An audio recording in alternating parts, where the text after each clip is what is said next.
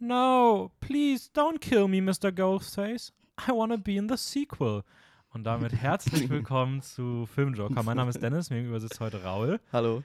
Hi. Ähm, geht's dir gut soweit? Ja, sehr gut. Sehr gut. Ähm, bei mir ist nicht viel passiert in letzter Zeit. Ich habe jetzt äh, Ruhe in meiner WG. Seit zwei Tagen. Alle meine Mitbewohner sind im Urlaub oder in die Heimat, um zum Arzt zu gehen. Ah, krass. Deswegen komplette Ruhe, komplett Freizeit, den ganzen Tag nur Filme oder Serien nachholen. Ja, und das nächste, was du machst, ist dann auch morgen nach Hause fahren. Ja, ja tatsächlich schon. Ja, aber um Geld zu verdienen, weißt du? Ja, Kein okay. Urlaub, kein Arzttermin, ich muss Geld verdienen. Damit stelle ich mich ein bisschen über meine Mitbewohner gerade. Das ist äh, voll okay. Liebe Kein Grüße an Problem. der Stelle. Ja, die hören dir nicht. Was denkst du? ja. Und wie geht's dir, Dennis? Äh, mir geht's auch ganz gut. Wir haben letzten Tage jetzt extrem viel Stress gehabt, aber es ist jetzt mal ein bisschen abgefallen und irgendwie ist jetzt, ah, es ist gerade erstmal so ein bisschen durch, hat man angesagt und äh, ja, jetzt Podcast-Folgen vorproduzieren. Wir produzieren nämlich heute vor. Ja, Die richtig. Folge kommt, also es ist jetzt äh, der 25. August, das heißt, äh, der, der Donnerstag vor der nächsten Podcast-Folge, aber die nächste Podcast-Folge ist jetzt gar nicht Nee. die, die wir gerade aufnehmen, sondern diese Folge kommt dann erst Anfang September raus. Demnach sind auch unsere News, die wir haben und all sowas ein bisschen outdated, aber das ist, glaube ich, uns trotzdem egal. Wir haben auch jetzt nur eine Ja. große News rausgesucht. Genau, wir reden heute über Scream später. Ja. Über die Scream-Reihe. Ähm, gibt gar keinen besonderen Aufhänger dafür, aber wir hatten halt die Filme gerade mal ausgeliehen, haben darüber noch nicht geredet und haben gedacht, das machen wir mal als Hauptthema. Und halt der neue Scream. Der ist ja dieses Jahr erschienen. Genau, ist dieses Jahr erschienen, Anfang des Jahres irgendwann und jetzt ist der halt auf Prime günstig mal im Angebot gewesen. Genau, und das war ein Anlass. So. Das war unser Anlass. Eigentlich nicht, gell? Eigentlich war, wo- wollten wir nur den anschauen. Das ist irgendwie ausgeartet. Ja, Irgendwie, ja, ich weiß gar nicht, ist äh, ganz spontan äh, dazu entstanden, dass wir die ganze Reihe angeschaut haben. ja, stimmt eigentlich. Also, ja, zumindest wollen wir darüber ein bisschen reden, aber wir haben auch heute wieder einige aktuelle Filme mit dabei und ähm, machen eigentlich wieder so eine Folge, wo wir einfach ein bisschen über Filme quatschen, die wir gerade gesehen haben, die zu diesem Jahr gehören größtenteils. Genau. Und ja, wir fangen einfach mal an ähm, mit den News. Ein paar Kurznews, nämlich eine, die es gibt.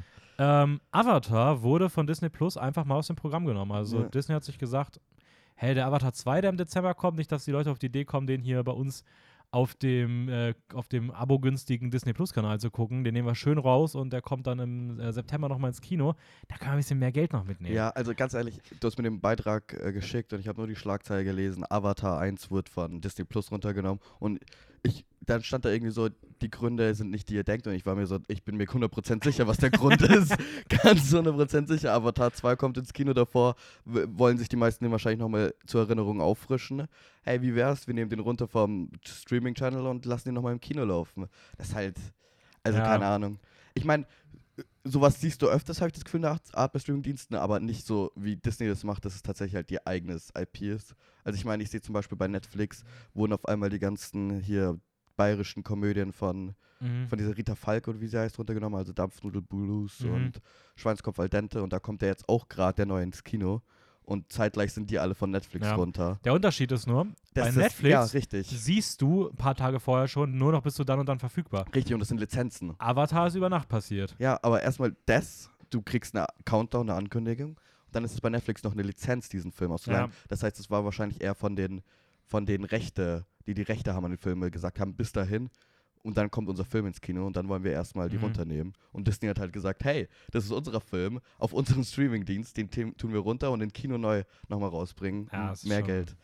Das Ding ist, ich finde es, ich, hätte mir- ich werde mir wahrscheinlich auch im Kino angucken, weil ich habe noch nie im Den Kino, ersten. Ich habe den noch nie im Kino gesehen. Ich will den nicht im Kino sehen. ja, ich will ihn doch einmal doch im Kino schon so Was? als Vorbereitung. Und ich, Echt, du gehst auf diese Masche ein, Dennis. ich hätte den auch vorher, ich habe ja schon gewusst, dass der ins Kino kommt, aber ich dachte nicht, dass die so dreist sind. Und den, ich glaube nämlich, dass trotzdem Leute sich den im Kino angeguckt hätten, safe. ohne dass die den jetzt runternehmen. Das ist total dumm, Ja. voll die eklige Geldmache, aber ich werde den trotzdem im Kino gucken, Ich glaube ich nicht. Für ich- was? ich habe, der soll halt im Kino sich wirklich voll entfalten. Und Für mich ist Avatar so ein Film, den ich jetzt schon nach fast zwölf Jahren irgendwie im Zeitgeist betrachten muss. Voll, ich mag, also aus meiner Erinnerung, ich habe den glaube ich zwei, dreimal gesehen, aus meiner Erinnerung mag ich den noch nicht so nicht gerne. Ja, ich finde den okay. Ich fand den ersten Male, als ich die so mit 14 gesehen habe, mit meinem Vater damals noch in seinem Surround-System, dachte ich, oh, geil, mega. Ein bisschen lang, aber Mhm. verdammt cool.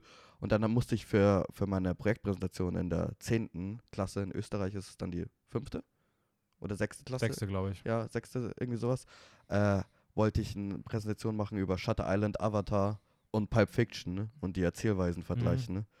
Und ich habe mir Avatar nicht mal ganz so angeschaut, ich habe durchgespült, äh, durchgespult, Mhm. weil keine Ahnung, er ist schon, Ja, so okay trifft's ganz gut. Okay, trifft's gut. Das ist Ja. halt so, wow, die Technik, die neu erfunden worden ist und sowas finde ich immer cool, wenn das Aber passiert. damit man mir nicht sagt, äh, deine Meinung ist nichts wert, weil du hast ihn ja nur zu Hause geguckt und der, der Achso, Film ist im deswegen Kino. Kino. So habe ich es mir halt, okay, dann gucke ich mir halt im Kino an und mal gucken. So, und dann kann ich immer noch sagen. Ja, okay, ganz ehrlich, ich mag solche Aussagen nicht, aber ich würde wahrscheinlich bei ein paar Leuten auch sagen, wie Nope, drei Sterne, hast du den nicht in IMAX im Kino Ja. gesehen? Aber Ja, ja, deswegen also, ich glaube, einmal auf der großen Leinwand, ich meine, technisch ist der immer noch krass, gerade wenn sie ihn jetzt nochmal, die haben ihn nochmal aufpoliert jetzt dafür. ja, was heißt das schon? Ja, Framerate verbessert. Wow, Schon die krass. Framerate verbessert, holy shit. Dafür kann man den schon mal nochmal Geld Ja, aus dem total. Programm nehmen.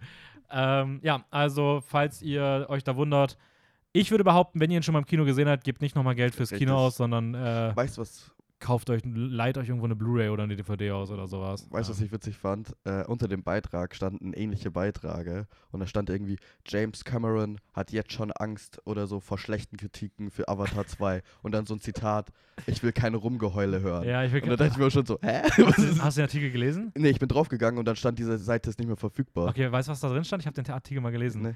Ähm, ich will kein Rumgeheule ähm, hören, wenn Leute sich beschweren, dass der Film drei Stunden geht, während sie jeden Abend fünf Stunden Netflix bingen. Ach komm, ey. Ach komm. Weißt du, so, okay, meinetwegen, so Unrecht hatte mit diesem Statement nicht. Aber trotzdem darfst du es, ich weiß nicht, ich mag das nicht. Ich mag das nicht, wenn so Leute so reden. Das Ja. mochte ich auch nicht bei Ridley Scott schon damals. Dieses Rumgerede.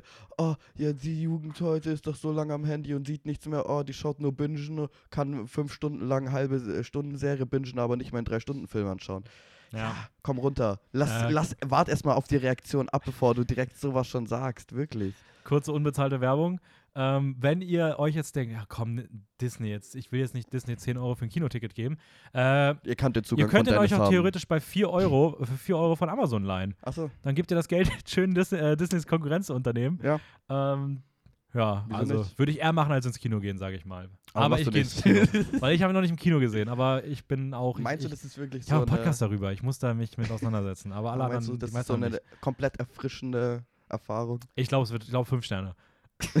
Nein, keine Ahnung, aber ich weiß nicht. Ich fand es schon schade, dass ich ihn damals nicht im Kino gesehen habe. Ja, okay. so. Und wenn ich schon die Chance habe, mal nachzuholen, dann why not? Ich glaube, die hast du noch ein paar Mal. Es wurde nicht Avatar schon vor ein paar Jahren nochmal im Kino gezeigt. Ja, safe. Als, Wegen als, äh, Am- Avengers in Endgame. Avengers, weil man sich dachte, Ja. ach komm, wir müssen wieder vorne Wir müssen ja, genau. Naja, äh, es gab auch zwei neue Trailer, die wir die Woche gesehen haben. Richtig? Zum einen ähm, ist das The Greatest Beer Run Ever, der neue Film von Peter Farrelly, der zuletzt äh, Green Book gemacht hat. Auf Apple TV?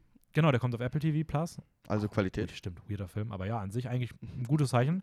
Und Zac Efron spielt die Hauptrolle, soll auf einer wahren Geschichte basieren von irgendeinem amerikanischen Dude, der sich entscheidet, nach Vietnam zu gehen und eine Strecke durchs Kriegs Kriegsgebiet zu laufen und jedem amerikanischen Soldaten Bier zu geben. Ja, richtig. Ist es Militärpropaganda oder Bierpropaganda? Das ist eine gute Frage. Es ist, es, ich würde es gar nicht. Es ist halt wahrscheinlich extrem patrio patriotisch. Mhm. Aber wo ich sagen muss, es gab so ein, zwei Szenen im Trailer schon, wo ich gemerkt habe, sie haben sich mehr. Es gibt auch diesen Satz mit, was hast du erwartet? Es ist nicht wie in den Filmen gut gegen böse. Ja, ja, nee, das So. stimmt. Aber das ist halt eine Ehrenspielung an Vietnam und diesen Guerillakrieg, den sie da Mhm. geführt haben. Dass Ja. du nicht jedem vertrauen kannst, dass du nicht schon huge Film hast, wo du genau siehst, wer gut und wer böse ist, sondern dass halt auch, dann da, ich meine, auf dieses Zitat im Trailer kommt eine Szene, wo Zac Efrons Charakter allein auf der Straße gegenüber von einem kleinen vietnamesischen Kind in- ist. und das deutet so an, hey, sogar der Kind kann dein, das Kind kann dein Feind sein. Weißt du, das meine, wird, glaube ich, damit eher so Ja. gesagt. Aber Ja, stimmt auch wieder. es, es schaut spaßig aus. Du hast halt im Trailer werden auch für diese zwei Seiten, Vietnamkrieg, diese ganze Hippie-Szene, die damals aufgekommen ist währenddessen. Und dann hast du ihn, der halt sagt, hey, die Soldaten, die machen was für unser Land, deswegen mache ich was für die und gehe in ein Kriegsgebiet und gebe denen Bier. Es wird sich wahrscheinlich, es wird wahrscheinlich wie diese Message sein, so Ja. er kommt da an und sieht, was das ist. Wie, Und- wie, wie fandst du den Trailer? Äh, Ich, er sah äh, unterhaltend aus, ganz ja, ich ehrlich. muss auch sagen, ich finde, der hatte einen coolen. St also, der, hat- der Film hat, hatte nach dem Trailer für mich irgendwie so den Eindruck erweckt, dass er einen ganz interessanten Vibe hat. ja, auf jeden Fall. So, ich würde mir aber anschauen. Ich bin, ja, wenn es super, also wenn es wirklich patriotisch wird, bin ich sehr schnell auch, dass ich meine Probleme mit sowas habe. Deswegen, zum Beispiel American Sniper damals, ich fand den auch furchtbar. Und wenn das jetzt das gleiche wird, nur mit jemandem, der Bier bringt statt, äh, statt äh, Scharfschützengewehre, Oh, wie viel ich auch schon American Sniper gelobt, also wie oft ich schon den Film loben hören habe. Also, ja, das, ich kenne auch einige, die den mögen. Das ist auch gut bewertet. So, ich bin da sehr, Richtig, hat er nicht einen Oscar bekommen? würde mich nicht wundern. Ja. Die Amis, ne? ja, sag mal. äh, okay, äh, der zweite Trailer, den wir gesehen haben, ist, ist Alienoid. Alienoid? Alan, Alienoid. Al Alienoid. Ja. Also Alienoid. Ja. Alienoid. ja. Ist, was ist eine Anspielung auf Aliens slash Slash. Oberneed? Wie heißt ähm, es? Äh, äh, die, die, die ähm, oh. Druiden. Ja, irgendwie sowas. Android. Android. Anoid? Androiden und äh, Alien, würde ich behaupten. Ja, irgendwie sowas, geil. So, also Mischung Ja. daraus. Um was geht's denn in dem Film? Ähm, es geht um Aliens, die auf die Welt kommen und äh, Menschen gefangen nehmen. Und es gibt ein, ein Schwert, ein, wie sagt man, Messer. Es gibt ein schöneres Wort für Messer. Ich wollte Kelch sagen, aber es ist kein Kelch. auf Es gibt ein gibt- schöneres Wort für Messer, es ist Kelch. ähm, ja, keine Ahnung. Auf jeden so Fall eine ein Messer. komische, so eine komische, sch sonderbare Schwertklinge, irgendwie ja, sowas. ja, irgendwie sowas. Blade auf Englisch, Mhm. für alle englischen Zuhörer. Ja. Ähm, und da, damit kann man diese Gefangenen von den Aliens befreien. Und nicht nur das, man kann auch in der Zeit reisen oder Objekte durch die Zeit äh, bringen. Mhm. Und dann äh, reisen sie durch die Zeit und sind in der Zeit gefangen. Ja, sind in, also ich weiß nicht, sind in so einer, in, also so einer Samurai-Epoche irgendwie, Ja. weil das wird dann auch noch so ein Chinese Wuxia-Film, natürlich, so, mit so, wo dann auch, das ist so dieses typische, wenn die dann beim Schwertkämpfer auf einmal auch so halb schweben können. so, aber ich finde das nochmal ein cooles Element, aber es ist sehr. Also der Trailer ist schon vollgepackt. Also Zeitreise, Aliens. Und dann, ganz ehrlich, da gab es einen Shot im Trailer, das hat mich voll an Iron Man erinnert. ich habe mir aufgeschrieben, ähm, Alien-Invasion trifft auf Schwerkampf-Wuxia inmitten einer Zeitreisegeschichte, sieht am Ende aber aus wie Iron Man. Ja, vor allem da gibt es diesen einen Shot, wo Ja, dieses ja, er die Hand wirklich so, hoch hat, ja. Ja, genau. Ich dachte mir so, wow. Aber ich muss trotzdem, sagen, ich, ich muss sagen, ich mochte den Trailer irgendwie. Also, sah- er sah- sieht schon Es- spaßig aus. das ist so ein Film, so, wenn du so die ersten vier Bier getrunken hast und Ja. dann zum fünften und sechsten Bier dir den Film guck, anguckst. Ja, schaut schon. Und ich sehe die immer, wenn ich dieses Pro äh, Production Studio CJ oder sowas sehe, Mhm. das ist, heißt eigentlich ein ganz gutes Zeichen. Weil Ja, CJ-Films ist das, ne? Wir müssen das sagen. Die Ja. haben so eine komische Blume oder so noch im Logo Ja, manchmal ich drin. glaube. Aber das ma- macht ja auch die meisten Bong Ja. Joon-ho und Park Chan-wook-Filme eigentlich. Ja. Und das ist eigentlich kein schlechtes Zeichen, deswegen. Aber Ja. der Trailer sah abgefahren aus. Schaut euch den an, auf jeden Fall. Ja, also The Greatest Beer Run und ähm, Ever, also The Greatest Beer Run Ever und Alienoid, zwei neue Trailer, die ganz cool waren in der Woche. Recap.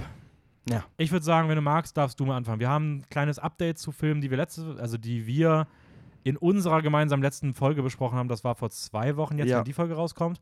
Äh, Also in der Folge über Nope. Genau, in der Folge über Nope, da habe hab ich über einen Film berichtet und du hast über einen Film berichtet, den hatte jeweils die andere Person noch nicht gesehen. Jetzt hat jeweils die andere Person den Film nachgeholt. Richtig. Ich habe über, updaten das nochmal kurz. also ich habe über No, Not Okay letzte Genau, Folge und geredet. ich über Nine Willst Days. du dann über Not ich würde sagen, wenn es okay ist, fang du an, weil dann mache ich danach Not Okay und gehe gleich rüber zu Spree. Ah, okay. Weil die passen Ähm, gut zusammen. ja, also Nine Days habe ich mal angeschaut. Über den hat Dennis letztens schon geredet. Das ist ein Film ähm, von Edson Ada. Hm, Edson oder oder irgendwie sowas? Edson Oda. Ähm, und es, in dem Film geht es darum, dass um, ich weiß gar nicht, Will, die Figur, gespielt von Winston Duke, der in ein Haus am, in der Wüste am Strand ist und er schaut sich den ganzen Tag nur das Leben von anderen Menschen an, über so Mhm. Fernseher, über Bildschirme. Und äh, an einem Tag stirbt eine Figur, ein Mensch, äh, den er beobachtet, und dann kommen neun Seelen zu seinem Haus und führen so Interviews um, wer den Platz einnehmen darf auf der Welt und Mhm. dieses Leben zu leben. Ähm, ich muss sagen, ich, ich habe noch nie so viel geweint bei einem Film. Wirklich noch nie und noch auch als der Film zu Ende war. Und nicht mal, weil er so traurig ist, weil er einfach extrem schön ist. Ich weiß nicht, er hat so ein, er hat so ein extrem großes philosophisches Thema, Mhm. eigentlich über Leben oder auch Bedeutung von Leben und weiter. Und es ist so, so eine poetische Aufmachung. Und ich weiß nicht, ich fand es mega schön. Teilweise da, ich, ich brauchte ein bisschen, um reinzukommen. Ich glaube schon, dass ich eine Dreiviertel, halbe Stunde Mhm. gebraucht habe, um ein bisschen reinzukommen in die Geschichte und über die, in die Figuren. Aber wow.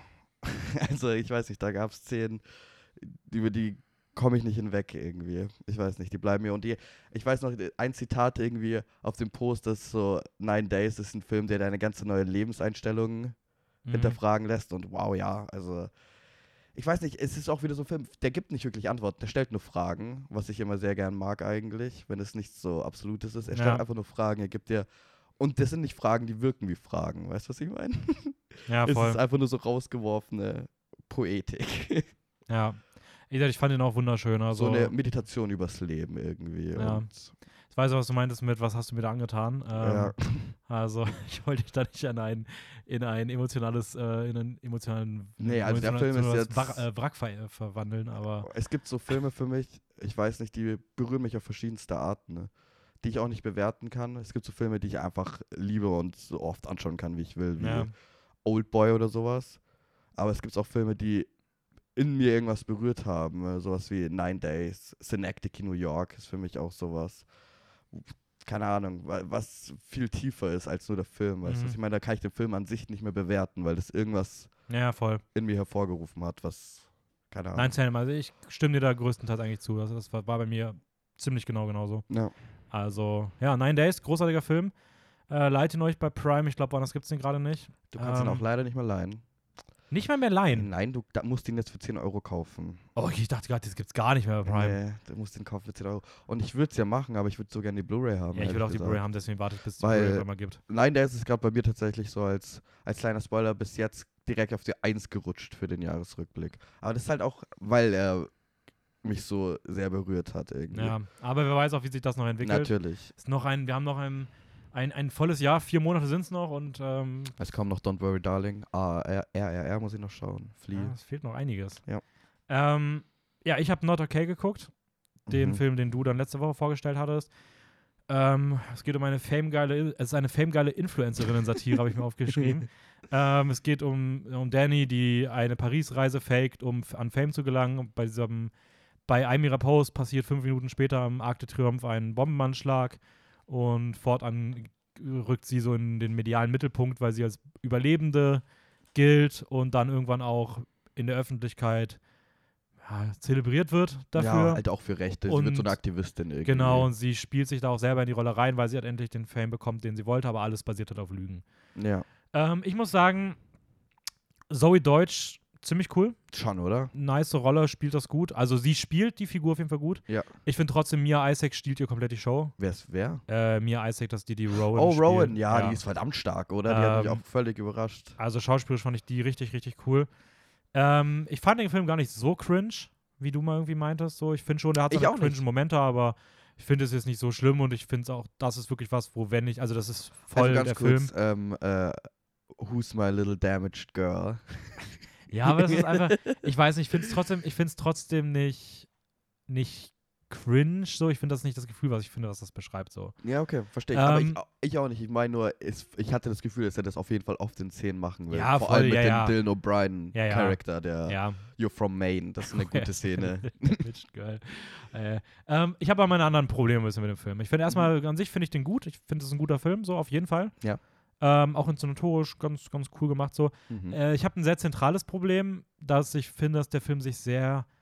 Also er fühlt sich, wie habe ich mir aufgeschrieben? Ich habe geschrieben, er fühlt sich unauthentisch an. Das verstehe ich aber noch und glaube sogar, dass es teilweise gewollt ist, weil es zu dieser, äh, zu diesem konstruierten digitalen Leben irgendwie passt. was, was fühlt sich unauthentisch an? Ich finde, die Figuren fühlen sich teilweise für mich unauthentisch an. Also Ja, ich finde, es fühlt sich alles sehr fake an und das ist aber okay, wenn man überlegt, was so das Thema sein soll.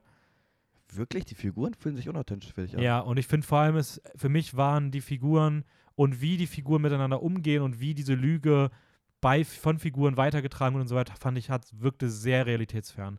Ich habe mir ab der ersten Minute gedacht, das kann in echt, das ist so over the top, das kann Ja, niemals okay, over the top, ja klar. so sein. Und das irgendwie, ich finde, das, ich meine, das hat für mich nicht so zum Thema gepasst, weil ich schon das Gefühl hatte, dass der Film, auch wenn es eine Satire ist, trotzdem irgendwie unsere aktuelle Zeit abbilden wollte. Und ich finde, das ist ihm halt meiner Meinung nach gar nicht gelungen, okay. weil ich es halt immer gesehen habe als, ja gut, diese ganzen Sachen, die du irgendwie gerade kritisieren willst, du machst es auf eine Art, die einfach vollkommen unrealistisch ist und deswegen Zum ist, Beispiel? boah, ich weiß es nicht, aber ich weiß nicht irgendwie, wie, wie sie, also wie die Lüge halt von allen geglaubt wird und wie das weitergetragen wird. Ich weiß nicht, ich finde irgendwie, wie sie sich dabei verhält, da denke ich mir, das, das würde niemals irgendeine Person Meinst ansatzweise glauben. Ich glaube. So, Okay. also keine Ahnung, es hat bei mir einfach nicht Klick gemacht. Ähm, was mich dann auch noch ein bisschen gestört hat, ist, dass ich das Gefühl habe, dass der Film hinten raus immer mehr genau das macht, was er selber die ganze Zeit kritisiert. Also dieses Exploiten von so Traumata-Erfahrungen. Ähm, ich finde, der Film macht das basically eigentlich selber, ohne dass er da irgendwie eine Ebene groß hinzufügt. Gerade dadurch, dass es halt am Ende irgendwie auch alles auf so eine freundschaftliche Sache verschiebt und auch die Konsequenz für die Hauptdarstellerin jetzt nicht so krass spürbar macht. Ich finde, das Ende ist cool. Ich verstehe auch, was du meintest mit Konsequenz. Also, dass es so konsequent durchzieht, so. Ja, Aber irgendwie hatte das für mich keine richtige Wucht am Ende. okay. Ich finde, dieser Fokus auf dieses, dieses Freundschaft-Ding zwischen den beiden Figuren nimmt irgendwie auch so dieses Traumata, dieses krasse andere Thema so ein bisschen raus. Und dadurch wirkt dieses ganze Traumata-Thema und wie es so Exploiten von so äh, von solchen schlimmen Erfahrungen angeht, wirkt halt irgendwie wie so ein äh, billig reingestreutes Handlungselement. Und das ist halt gleichzeitig irgendwie genau das, was der Film ankreidet, was er aber vollkommen selber macht, ohne dem irgendwas hinzuzufügen, finde ich irgendwie ein bisschen weird. Okay. So, aber es ist trotzdem ein cooler Film. Also ich fand ihn schon sehens, ja, sehenswert, so an der Grenze, aber ich fand ihn schon einen guten Film so. Ähm, aber, Ja. da bleibe ich nämlich gleich dabei, ich habe auch noch Spree gesehen ähm, von Eugene Kotliarenko. Mhm. Auf den bin Ähm, ich so gespannt. Den habe ich beschrieben als famegeile Streaming-Satire. ähm, und den fand ich nochmal eine deutliche Spur besser. Wow. Äh, es geht da um Kurt Kanke, der süchtig nach Aufmerksamkeit ist und dafür alles tun würde, um ein Star im Internet zu sein. Und er arbeitet als Spree-Fahrer. Spree ist dort sowas wie Uber irgendwie in so eine Richtung. Mhm. Und er ist halt Fahrer und entscheidet, dass er, wenn er Leute von A nach B bringt, dass er Auto, äh, Kameras in seinem Auto äh, installiert und durchgehend den Abend streamt. Und halt immer extremer mit seinen Gästen umgeht und dabei schnell jegliche Grenzen ähm, überschreitet, um Hauptsache Klicks. irgendwie Klicks und Aufmerksamkeit zu bekommen.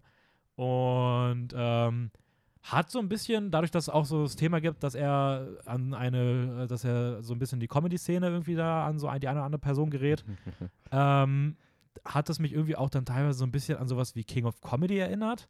Nur Wow. davon, Hast du wie. den gesehen? Ja.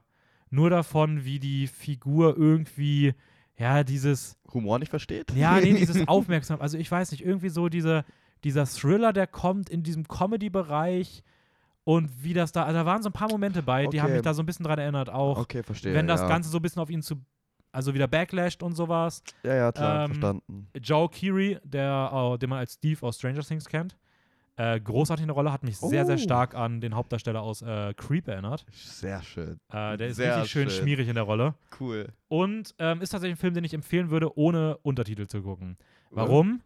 Weil ähnlich wie der Film Searching hat man hier einen Film, der komplett im, in diegetischen Kameras gedreht ist. Das heißt, du hast immer den Look, als ob du gerade einen Livestream guckst. Ja. Und das Bild ist ganz oft zusammenmontiert aus einem Livestream, einem Chat, dann noch äh, eine Handykamera, die noch irgendwo eingebaut ist, dann da, da ein Bild im Bild und da vier Bilder gleichzeitig irgendwie montiert.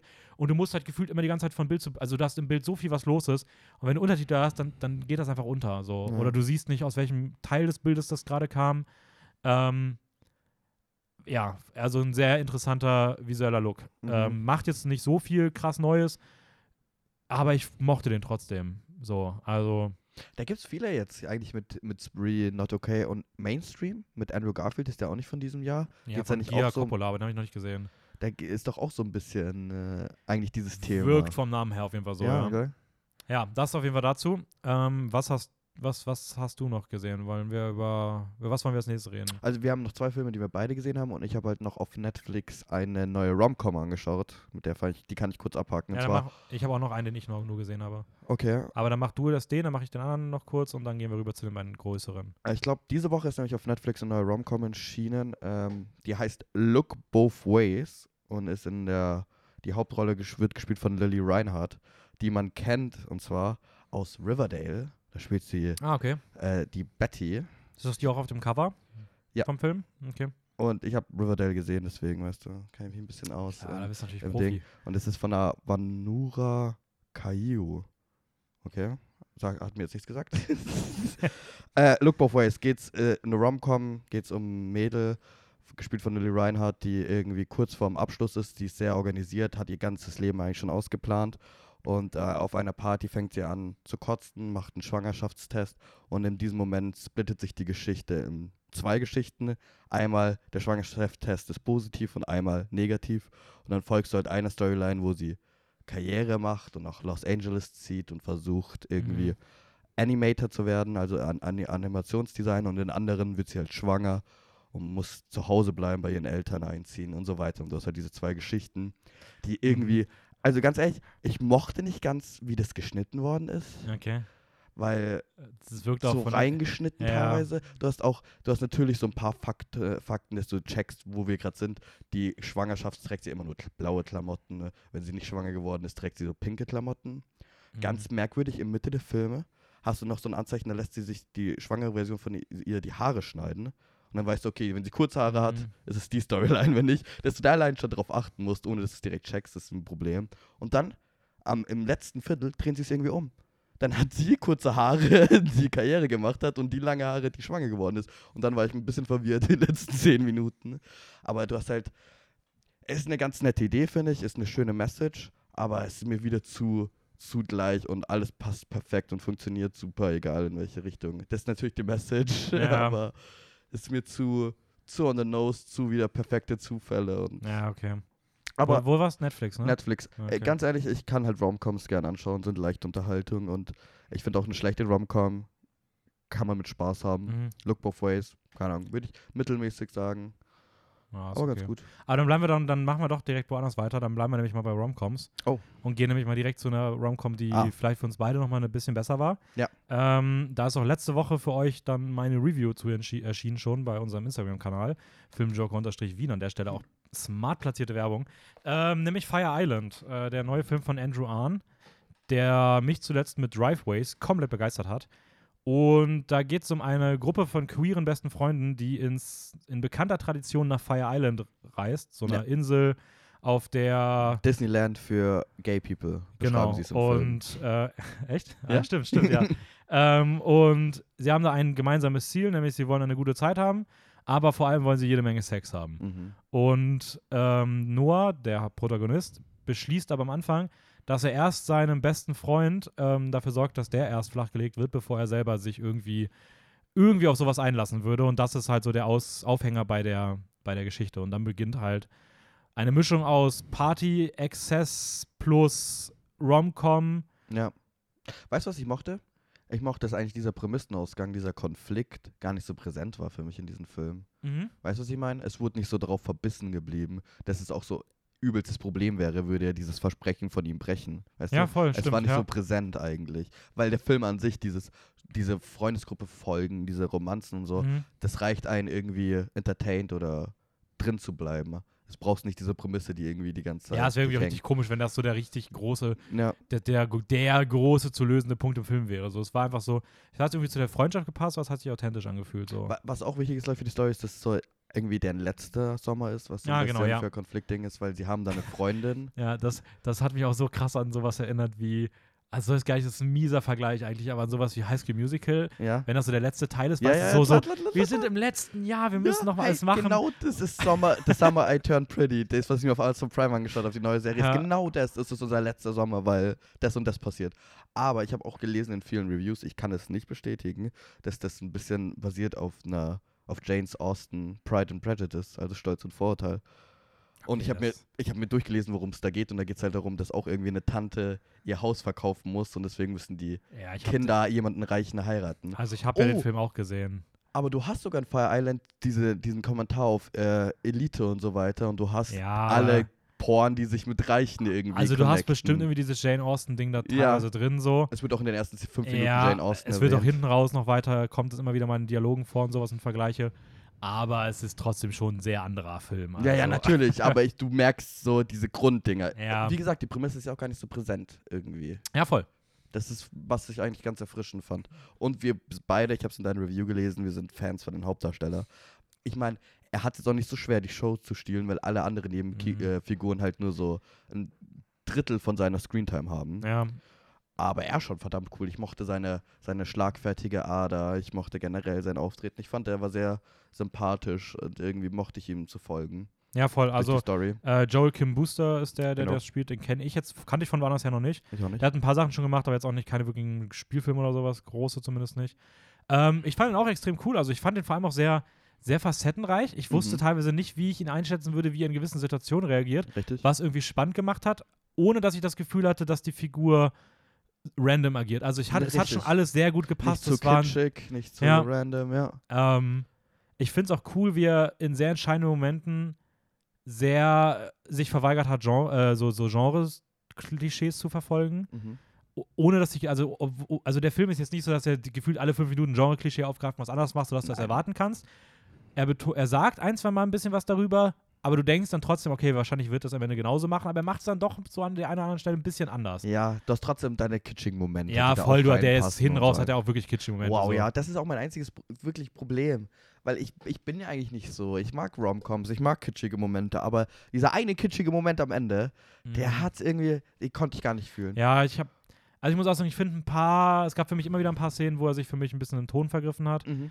Ähm, und ich dann irgendwie dachte, boah, hm, das ist gerade irgendwie ein bisschen, weiß nicht, fühle ich jetzt nicht so sehr. Mhm. Aber ich finde in vielen anderen Momenten wirklich toll. Ich mag die Oh, ich auch Inszenierung. die Chemie zwischen äh, der Hauptfigur, wie heißt der eigentlich nochmal im Film? äh, Noah. Noah und Will. Ich mochte das Ja. irgendwie. Ich mochte die, die, die Dynamik. ich fand, so. da, waren, da waren generell coole Dynamiken auch Ja. zwischen Noah und Dex und Ja. zwischen Noah und Howie heißt der, glaube Ja, ich. Howie, ja. Ähm, auch sonst, ich fand auch Das die Chemie innerhalb der Freundesgruppe generell gut. Gut, so. schon, aber für fünf Leute kennst du zwei. Ja. Von fünf Leuten, weil einer wird komplett rausgelassen, Max, von dem ich eigentlich mehr gerne Ja. gesehen hätte. Der hat eine richtig witzige Szene, Ja. wo er in diesen Spiegel schaut. die, die fand ich richtig Ja, stark. aber die war das echt ziemlich lustig, ja. Und sonst gar nichts in dem Film Ja. eigentlich. Also auch wirklich nicht vorkommen. Der hat nicht wirklich. Ich habe das Gefühl, der war auch in keiner Party, auf die wir waren, war der dabei. Ähm, Und dann hast du noch so ein zwei Freundesteam, die ziemlich eng miteinander sind, die Mhm. halt 15 Minuten im Film bekommen, 10 Minuten. Ne? Ja, das ist, das ist irgendwie, da muss ich auch sagen, ich finde irgendwie das an der Stelle ein bisschen schade. Ich fand aber leider auch das Schauspiel von vielen Ja, nicht so Nebenfiguren habe ich nicht so gefühlt.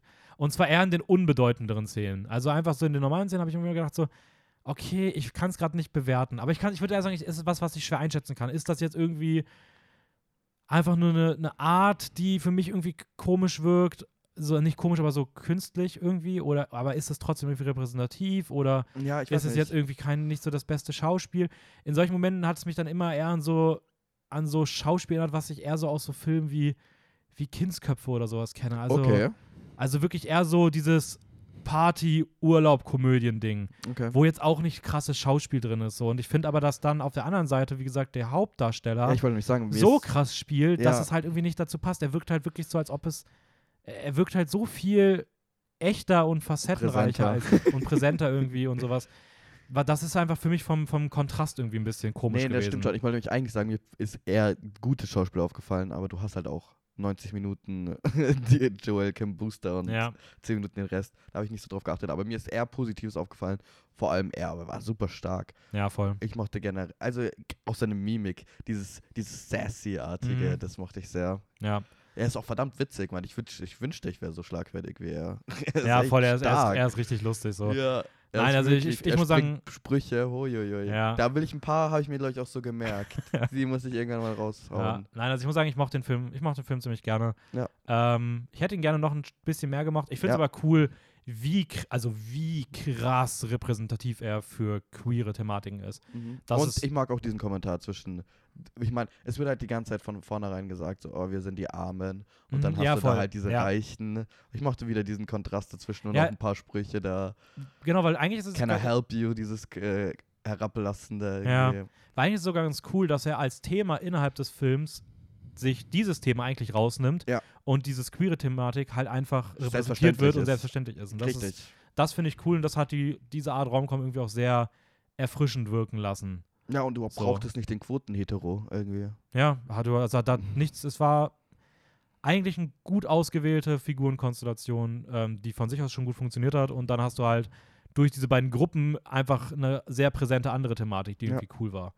Ja. Ähm, und auch dieses ganze Thema Freundschaft war einfach nice und sowas. Ja. Also hätten wir auch gar nicht gewundert, wenn das Thema Romcom hinten runter einfach komplett fallen gelassen wird. Also es hätte auch irgendwie gepasst. Ich finde es halt Ähm. auch cool, dass die Rom-Com-Plotline eigentlich aktiver für die zweite, für die Mhm. Nebenfigur passiert. Ja. Weißt du, was ich meine? Ja, voll. Natürlich dieses ganze Drama, Liebeskonflikte und so, das hat die Hauptperson. Die hat ja auch ein bisschen eine Art von Love Triangle irgendwie. Aber so richtig diese Rom-Com-Momente und sowas, die sind eher dann für, für seinen besten Freund. Mhm. Und das finde ich auch irgendwie cool. Das ist Ja, so ein bisschen voll. kleiner. Also Fire Island auf jeden Fall eine coole Empfehlung. Ähm, den gibt es auf Disney Plus zu sehen. Der Ja. läuft in Amerika nicht bei Hulu, aber das ist ja hier in Europa dann Disney Plus. Demnach schaut euch das da gerne an. Ich habe noch gesehen Rise of the Teenage Mutant Ninja Turtles The Movie. Mhm. Wollte zu dem ursprünglich eine Kritik schreiben. Ich, ganz ehrlich, ich wollte mir den anschauen und dann habe ich gelesen, dass der von Nickelodeon produziert Ja. ist. Und dann dachte ich mir so, ah, ja, Also. Ich wollte dazu eine Kritik schreiben, habe dann nach dem Film gemerkt, okay, ich habe nicht wirklich viel zu sagen. Ähm, Aber du hast doch eine geschrieben, weil ich habe ja, aber ich wollte eine größere schreiben für, für Instagram auch, aber Okay. das habe ich dann gelassen. Ich habe nur einen Kurzkommentar bei Letterbox geschrieben. Genau, der Film ging los. Ich dachte so DC, weil, weiß ich nicht, weiß nicht, zu was Teenage Mutant gehört, aber ich sehe die immer so bei Batman und Flash im Universe. Dachte, kommt da irgendwie so DC Comics oder sowas. Auf einmal Logo Nickelodeon. Meine Erwartungen komplett im Keller. Ich dachte, oh Gott, jetzt wird das so ein schlecht animierter Kinderscheiß. No hate gegen Nickelodeon, aber das war irgendwie meine Erwartung. Ja, natürlich. Ich muss dann sagen, ähm, davon ist nicht wirklich viel übergeblieben. Wenn du mir jetzt gesagt hast, es ist von einem anderen Studio, ich hätte es nicht gemerkt. Die Animationen sind teilweise vielleicht minimal in diesem Stil, den man von Nickelodeon kennen würde, ähm, der dann auch eher ein bisschen jünglicher gehalten ist. Ich finde trotzdem, dass er toll animiert ist, äh, coole Szenen hat. Ähm, wird sogar teilweise fast episch im letzten Drittel. Also Ich finde auch, ganz ehrlich, der Animationsstil hat mir echt gefallen, muss ich Ja, sagen. der ist auch wirklich- schon der ist auch wirklich gut. grell, ein bisschen Ja, der ist auch bunt. wirklich gut. Also ähm, hat auch bei den Antagonisten die eine oder andere ein bisschen dann doch überraschend härtere Szene, wo ich sage, das geht Oh. schon eher so Richtung FSK 12 und das hätte ich jetzt auch nicht unbedingt gesehen. Und ich finde nicht, dass das irgendwie Nickelodeon ist. Ich finde den trotz, fand den trotzdem cool, war für mich auch an der Grenze zu dreieinhalb Sternen. Ich fand den Okay. schon überraschend, unterhaltend, ähm, unterhaltsam, schöne Handlung, nette Action, äh, coole Figuren. Am, am Ende die eine oder andere Sache sehr leicht gemacht, so, das ist ein bisschen, hm. Nickelodeon halt. Ja, da, da merkt man es dann so in Ansätzen noch, aber an sich ähm, äh, darf man das, also das ist trotzdem dafür extrem gut. Generell auch, es will gar nicht sein dafür, das ist einfach ein cooler Film, so, macht Ich weiß Spaß. ja nicht, wo, also irgendwie ist so ein bisschen Hate jetzt gegen Könnt ihr auch bei Netflix, glaube ich, sehen. Ja, Netflix. So, dann haben wir noch einen letzten Film, Ja, auf den habe ich mich wirklich gefreut, drüber zu reden. The Humans, Mhm, von Stephen Cram. bei Mubi gelandet. Sogar Movie Release jetzt. Ja, Stephen Crams erster Film, den er Ja. gemacht hat. Tony-Preisträger.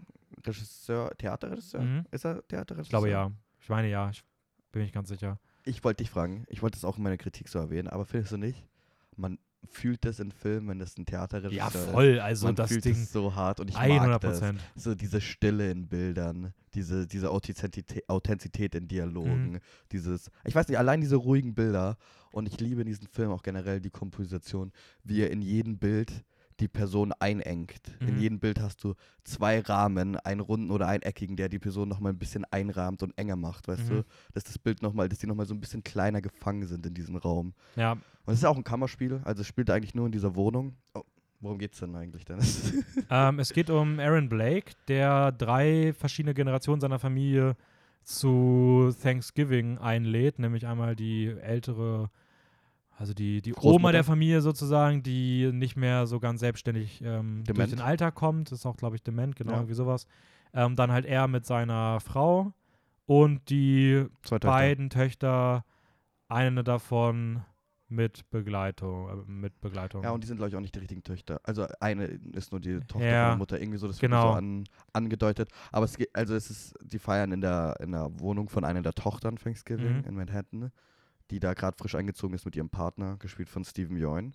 Mhm. Und es ist so ein durch und durch Familiendrama, das teilweise Momente in der Inszenierung hat, die sehr horrorartig sind, vor allem die letzten zehn Minuten. Ey, ich fand, ich habe auch drauf, also ich habe auch aufgeschrieben, äh, Theaterdrama Ghost Horror. ja, Also das Ding war für mich wirklich in so vielen Momenten wirklich wie ein Horrorfilm. Aber weißt du was, weißt du, was ich liebe? Ich liebe, dass ich mich nach diesem Film gefühlt habe wie ein Alien mit Zähnen auf den Rücken. weißt du, was ich meine? okay, ich habe das noch, noch nie in der Kritik gelesen, aber es gibt diese Szene in diesem Moment in diesem Film, in den ersten 20 Minuten, Aha. wo Steven Yeun seinen Schwiegereltern über einen Comic erzählt, den er gerade schaut, wo es darum geht, dass Monster mit so Zähnen auf den Rücken Aha. sich gute Nacht Horror Gruselgeschichten erzählen über uns Menschen. Ja, Und ich finde, genau das hat er gerade damit versucht, glaube ich. Ja. Also genau das hat er versucht, so, dass wir mal als eine andere Lebensform oder irgendwie so auf unsere Stories achten mit Horror. Und ich finde, diese wirklich inszenatorischen Horrormomente sind eher für unsere Menschenseite, will ich mal sagen. mhm. Und wirklich diese trostlosen Figuren und Situationen sind wirklich diese Horrorsachen, weißt du, für eine andere Mhm. Lebensform oder jetzt für eine andere, ja doch, Lebensform, weißt du, was ich meine? Ja, voll. Weil ich fand, da waren. Oh, der, ich habe auch geweint, das habe ich schon gesagt zu dem Film. Weil da gab es Momente, die haben mich wirklich fertig gemacht. Und ich muss auch sagen, ich habe viele Figuren gekannt, wirklich.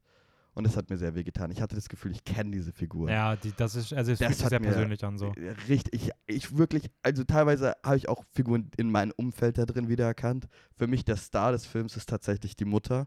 Ich weiß gar nicht, äh, wie sie heißt.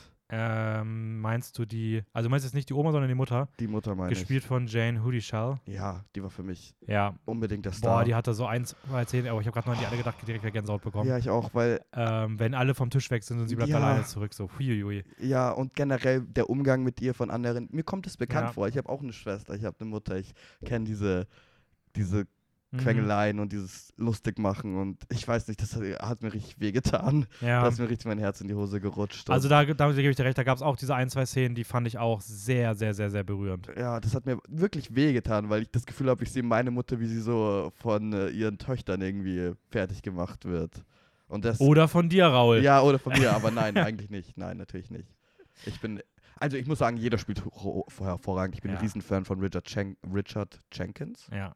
Ich liebe den Den Typen. kennt man beispielsweise aus Shape of Water. Genau, ich liebe diesen Typen und er spielt da auch. Ja, er spielt krass gut. Boah, ich habe sogar zurückgespult, wo er sich so erschreckt, weil ich habe mich erschrocken. Ich habe mich ein paar Mal erschrocken bei dem Film, aber Ja. wo er sich so wirklich erschreckt, während er über sein äh, so eine etwas ja, erzählt. ja die, die Szene ist cool. Ähm, Ich fand auch Steven Yeun wieder mal Stevie großartig. Yeun mega. Amy Schumer, auch verdammt gut. Mhm. Und ich war auch ein Fan von ihr aus äh, Booksmart, wie heißt sie? Äh, Beanie Felton. Ja, ich fand die auch, die hatte, die hatte coole Es Momente, waren dieses coole Zusammenstellungen vom Cast her. Also so Ja. auch so Figuren, wo du denkst, so gerade, also ich meine, Amy Schumer kennst du erst, kennt man aus anderen Rollen, ähm, Beanie Feldstein war auch eine ungewöhnliche Rolle irgendwie dafür. Aber perfekt gepasst, meiner Meinung nach. toll gecastet. Ja. Also ein toller, starker Cast. Aber es, man, da merkt man halt auch, dass es halt so ein figurengetragenes Theaterstück war, Ja, weil genau das ist die Art von Schauspiel, die du da halt brauchst. Und die sagen, Figuren bewegen sich halt auch permanent so, du siehst gefühlt das Set. Ja, ja. Also du kannst das ganze Ding auch als riesige Bühne vorstellen, von der du vom Flur aus reinguckst und dann siehst du halt dieses Schauspiel die ganze Zeit so, auch auf diesen zwei Ebenen und sowas. Ähm, Ja, also ich, ich, ähm, ich mochte generell die, Ins, äh, Inszene, wie die Inszenierung. mhm. Ich, ich weiß, das ist so ein Film, den ich tatsächlich eigentlich nicht empfehlen würde, richtig, den meisten Leuten. Ne? Weil ich muss auch sagen, genau wie bei Nine Days habe ich auch locker eine Dreiviertelstunde gebraucht oder so, um Ja. richtig reinzukommen. Ich habe zugehört und so, aber um so richtig reinzukommen.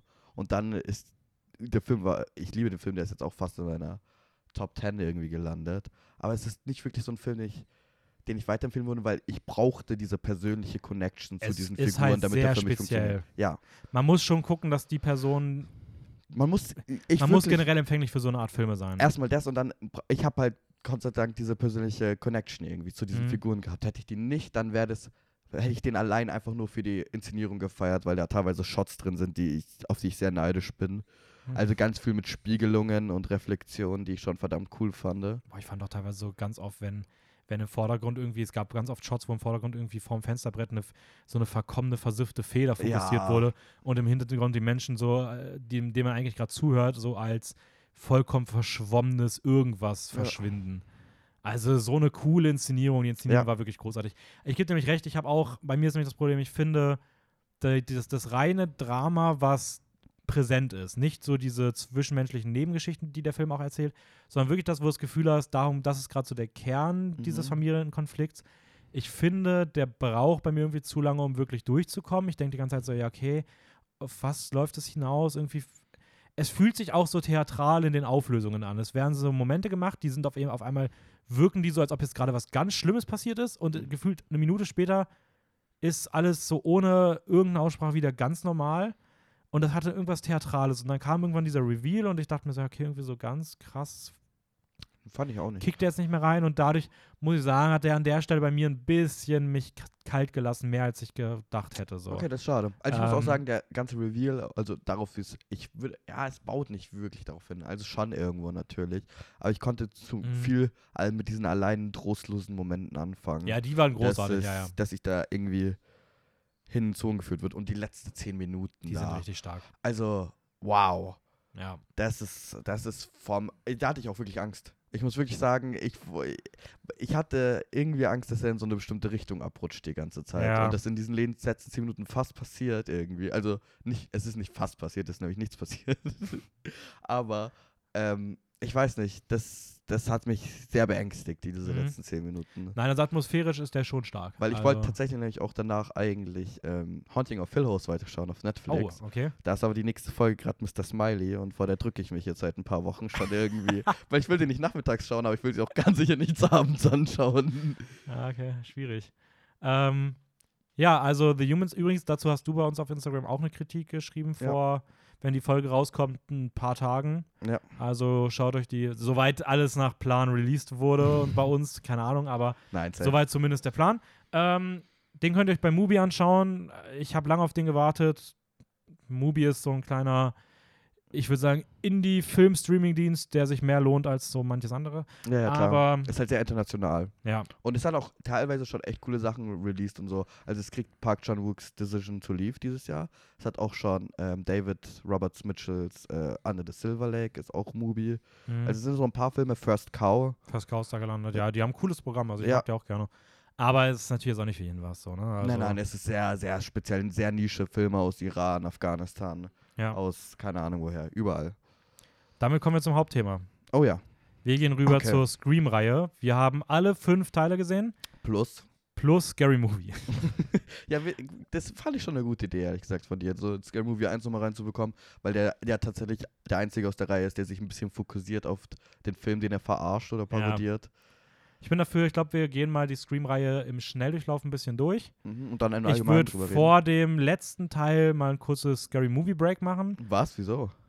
Ja, weil ich glaube, der letzte Teil ist, der neueste Teil ist, der, der aus diesem Jahr ist, der sollte schon der sein, über den wir dann hauptsächlich reden. Ah, Okay. Und Ja, ich glaube, okay. das kann man zum Ende sein. Wir würden auch bei der normalen Scream-Reihe und bei Scary Movie, oh, Scary, keine Ahnung, aber bei der normalen Scream-Reihe würde ich auch sagen, spoilern wir ein bisschen, weil die Filme sind teilweise 30 Jahre fast alt. Ja. Und wir gehen ja eh Richtung des neuen Teils. Das heißt, ihr hört eh, welche auch Figuren überleben ganz- und so weiter. Ganz ehrlich, spoilertechnisch bei Scream, schaut euch die einfach an, weil die sind einfach nur, das ist einfach nur Unterhaltung. Ja, pur. aber Das wenn ihr sie nicht kennt, dann schaut sie euch jetzt lieber an und hört die erstmal Genau, weiter. weil es, Weil wir, wenn wir über die Auflösungen reden, werdet ihr sonst gespoilert. ja, und jeder Scream hat auch ähm, irgendwie diesen Whodunit-Factor Ja. irgendwie. Ja, und das lebt davon, dass man nicht weiß, wer der Killer ist. Richtig. Ähm, ihr könnt, wir sagen auch immer, bei welchem Screen wir gerade sind. Das heißt, ähm, ihr könnt auch, wenn ihr sagt, ihr kennt die ersten zwei, dann hört jetzt, könnt ihr noch bis zum dritten sozusagen mithören. Ja.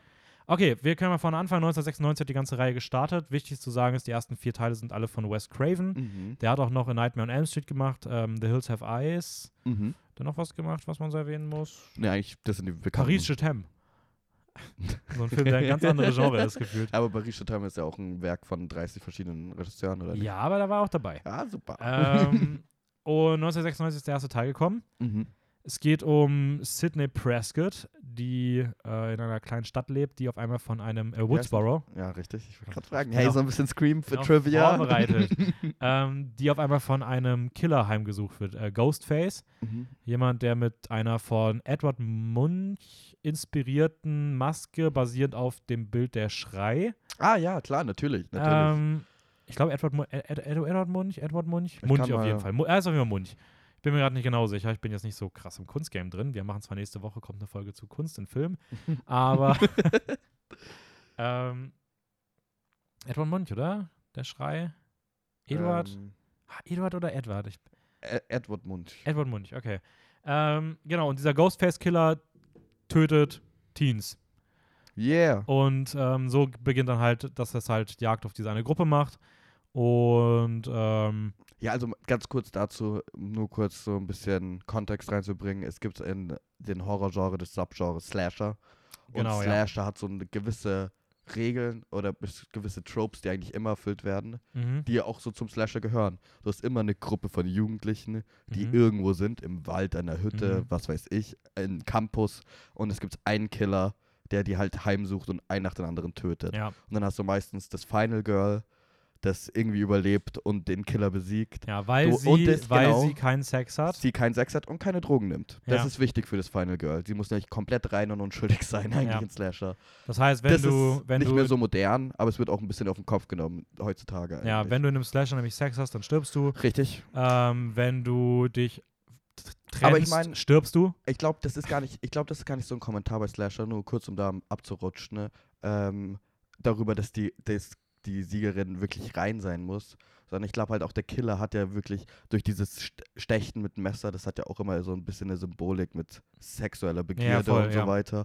Und deswegen die Leute, die Sex haben, da irgendwie, ich glaube, das ist auch ein bisschen ein Kommentar darauf als nur. Aber es ist, es ist nicht gerade modern und sehr merkwürdig, dass die einzige Figur, die überlebt, halt eigentlich meistens immer die ist, die keinen Sex und keine Drogen nimmt. Ja, es ist halt voll das, also damalige Bild irgendwie noch gewesen. Das ne? funktioniert für aktuelle Slasher auch nicht, weil jeder nimmt ja, Drogen. aber nimmt. selbst, aber selbst Scream hat sich da ja auch, also Scream ist Ja, ja, auch Scream schon, hat sich da auch ähm, rausgenommen. hat sich da auch schon von entfernt. Aber genau dazu, das wollte ich nur erklären, weil Scream eigentlich ein, eine Parodie oder so ein bisschen, nicht Satire, eine würde Parodie, ich ja sagen. eher eine Satire zu diesem Ja. Slasher-Genre ist. Es benutzt dieses Genre, um so über sich gewisse Tropes und Regeln auf den Kopf zu stellen, lustig zu machen. Ja, vor allem gerade durch diese, Art. gerade durch diese Gruppe, die halt auch die ganze Zeit das, was ihnen gerade widerfährt, wahrnehmen, als ob es ein Film ist. Und Ja, das genau, auch so kommentieren, genau. als ob es ein Film ist. Und Also zu sagen, sehr meta. ja, wenn du das jetzt im Film, in einem Horrorfilm, würde jetzt das und das passieren, deswegen kannst du das nicht machen. Oder wenn du das jetzt sagst, dann stirbst du, dann sind das deine letzten Worte genau, und sowas. also du hast eigentlich in jedem Scream-Film die ein, zwei Side-Charaktere, Ja. die Nerds, Film-Nerds sind und ihr ganzes Wissen halt immer raushauen und sagen,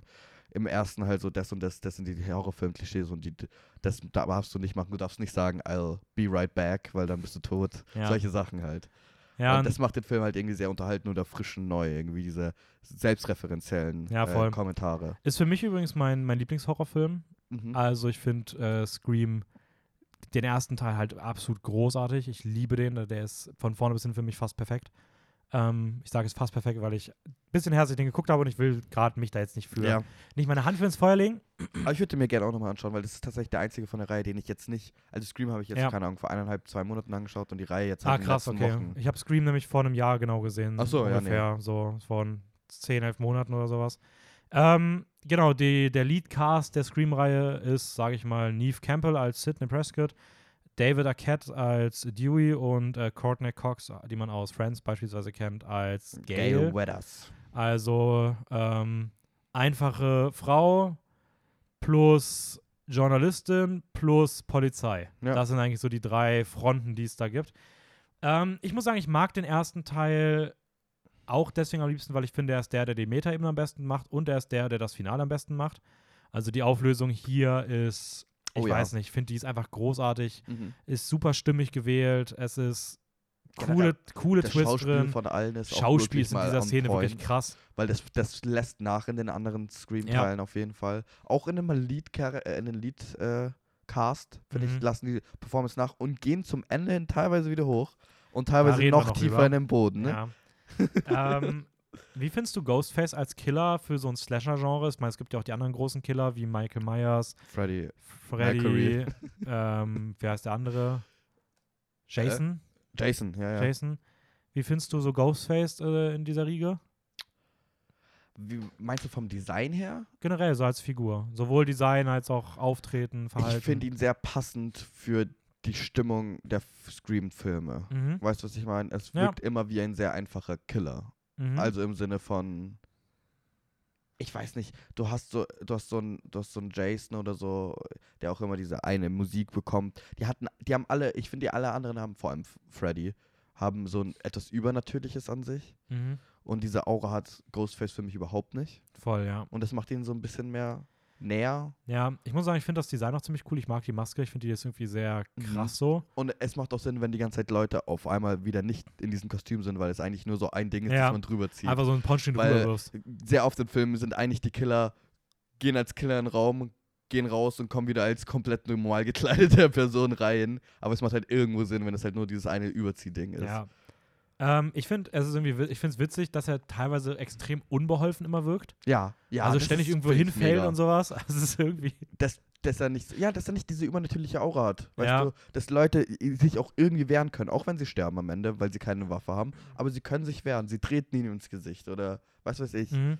Er wirkt ein bisschen unbeholfen, das stimmt. Okay. Aber es macht auch Sinn eigentlich für die Filme dann. Weißt du, dass der Killer. ja, ja, ja, voll. Ich finde auch, man erkennt irgendwie auch Unterschiede in der, in dem, also mehr Unterschiede in den verschiedenen Ghostface. Ja, tatsächlich? Ja, ich finde schon, du, du hast irgendwann schon diesen deutlich aggressiveren, brutaleren Ghostface. Ähm, ja, ich würd, mich würde mal interessieren, es gibt ja auch einige Filme, bei denen es dann halt zwei Killer gibt. Mhm. Das, ich würde die gerne nochmal sehen mit dem Wissen, dass Oder zwei sind vielleicht auch und- drei, vier, wir spoilern hier nicht. Genau, und versuchen äh, drauf zu kommen, wie welcher, also in welcher Szene das welche Version ist. Ob man Oh, das, das erkennen könnte. Das wäre, glaube ich, cool. ganz cool so. Ähm, ich habe das beim ersten irgendwann und bei, oder beim zweiten, bei irgendeinem davon habe ich es mal gelesen. Also, wir haben jetzt gesagt, wir spoilern. Also, ich habe es beim ersten Mal irgendwann gelesen, dass es irgendwer wirklich aufgedröselt hat, wer welche in welcher Szene sein müsste. Aber ähm, ich habe es jetzt nicht selber nochmal drauf geachtet oder sowas. Und ich weiß gerade auch nicht mehr, wie es war. Aber ich glaube schon, dass die bestimmt darauf sowas geachtet haben. Ja. Es wäre interessant, ob man es, wie gesagt, nicht nur logisch von der Handlung her, wer es gerade sein muss, sondern auch, ob man es merkt vom Ja, Verhalten oder klar, das wäre auch sowas. endcool. Aber ganz kurz so zu, wollen wir zum Schluss alle ranken? Ja, wir können am Ende, also, oder wir können auch jetzt sagen, wie, wie, wie, was meinst du mit ranken? Ja, weil, ja, die fünf Scream-Teile ranken. Also für mich ist, der, ist das der beste. ja, same. Ich wollte nur, Ja. ob wir das so mitten im Lauf Wir können das machen. immer zum Film machen. Okay. Also für mich ist das der beste und für mich hat der auch das beste Ende. So, ja, bei mir ist Weil der beste, ich finde schon, diese Twist am Ende so kann man auch eigentlich ranken und da ist der für mich auch am besten und er hat auch das, er ist generell auch mit Abstand der beste Film. Ja. Dann kommen wir zu Scream 2. Weil das ist für mich der schlechteste. ähm, das ist für mich der zweitschlechteste. Ja. Mit dem schlechtesten Finale. Ja. Das, Weil das Witzige, ich finde, ich habe mir zu Scream 2 nämlich nur eins aufgeschrieben. Ich habe geschrieben Scream 1, genial, Scream 2, forgettable. Ja, Ich habe sehr, ich habe Scream 2 und Scream 3, glaube ich, innerhalb von zwei, drei Tagen gesehen, also hintereinander. Und na, ich wusste nicht mehr, was in Scream 2 wirklich passiert ist, außer die Auflösung, die halt auch wirklich nicht gut ist. all die Auflösung ist wirklich absoluter Trash. ja, also wir können ja drüber reden. Ja, gesagt, also ganz kurz, spoilern. äh, das ist der Teil, in dem ähm, dann auch das erste Mal der Stab-Film vorkommt. Richtig. Die Reihe, die auf dem Leben von Sidney Prescott, also der Filmfigur basiert, Der Film auf den Film. Erlebnissen des ersten Scream-Teils, die man dort sieht, Ja. entsteht eine Horror-Slasher-Reihe, die Stab heißt und das ist hier der passiert. also eigentlich ja ist Stab Scream, nur Stab ist Scream für Leute in Scream. ja, es ist diese, diese Verschachtelungen sind so großartig. Ja. Ähm, ist Ich das, der zweite ist das mit der Öffnungsszene im Kino, ne? Ja.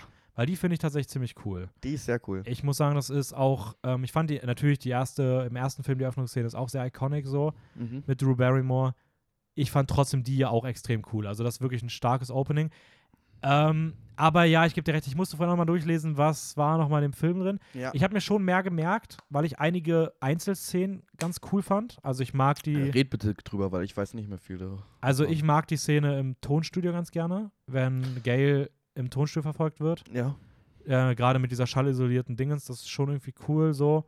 Auch wenn es irgendwie weird ist, dass dieser Ort so viel Präsenz bekommt. Mhm. Ähm, Und was sie auch mit Dewey machen. ja, sehr weird fand ich das Theaterstück, wo sie auch drin ist und wo auch dann der Killer irgendwie auftaucht. Ja. Das ganze Ding, alles, was in diesem The Ich habe das Gefühl, alle Szenen, die in dem Theater spielen, ne? auch das Finale ist in diesem Theater, äh, sobald es in dieses Theater gibt, ist Ja. ein Zeichen dafür, dass das jetzt irgendwie schlecht wird. Qualität nimmt ab. Ja, Ja, das Ähm, mochte ich auch nicht. Also dieses, dieses Verfolgung, in Verfolgung äh, diesen Haufen von Menschen während diesem Rehearsal beim Theaterstück. Das war irgendwie. Ja. Ja. Aber ich mochte beispielsweise auch diese eine Szene, wo sie den Autounfall hatten und von der Rückbank nach vorne so, das war auch irgendwie cool Ja.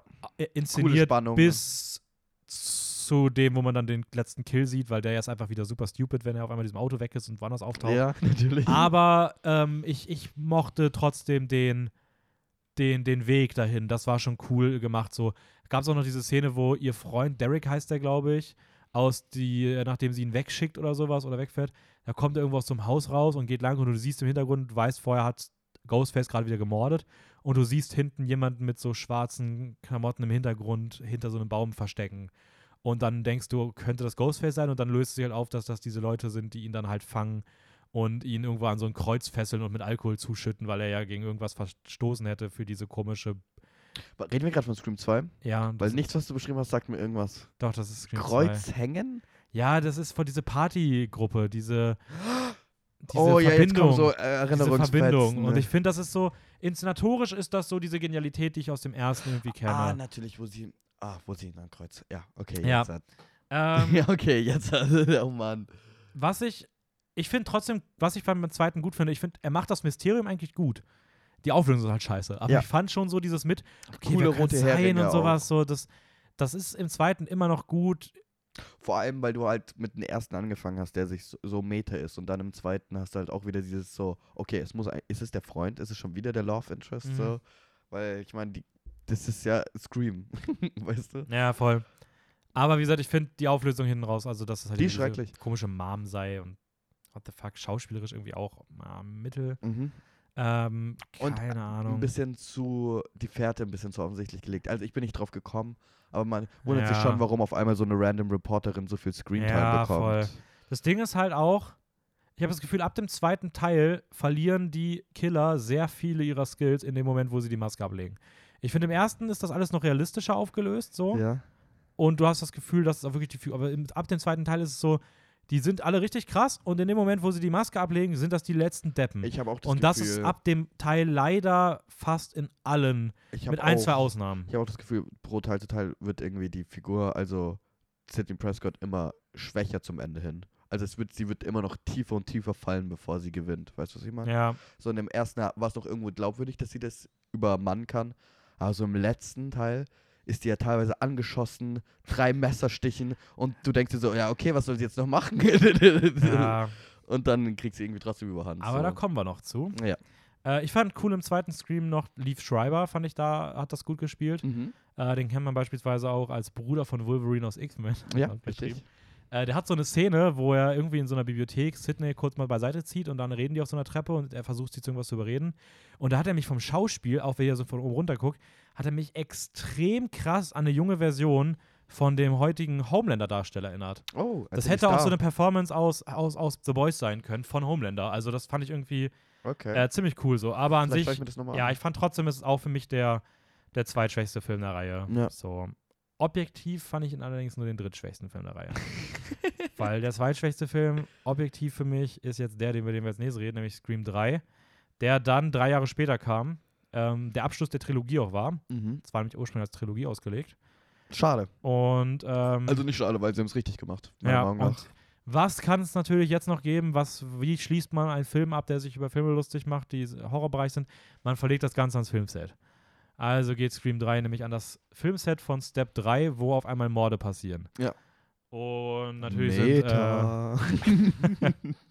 und natürlich sind Gail, Sidney und Dewey wieder da. Und sogar ihre Doppelgänger, die sie verkörpern. Und Oder? ihre Doppelgänger, die sie verkörpern, ja. Also, genau. Ähm, ich mag an Scream 3 wieder das, was Scream ausmacht, aber nur diesmal halt passend an Trilogie. Mhm. Diese ganzen Kommentare sofort darauf, okay, das ist eine Trilogie, der Killer muss jetzt auf einmal äh, übermenschlich sein. Der darf Mhm. nicht mehr nur durch einen Schuss oder Messerstich getötet werden. Solche, solche Jokes haben mir sehr gefallen, muss ich Mhm. sagen.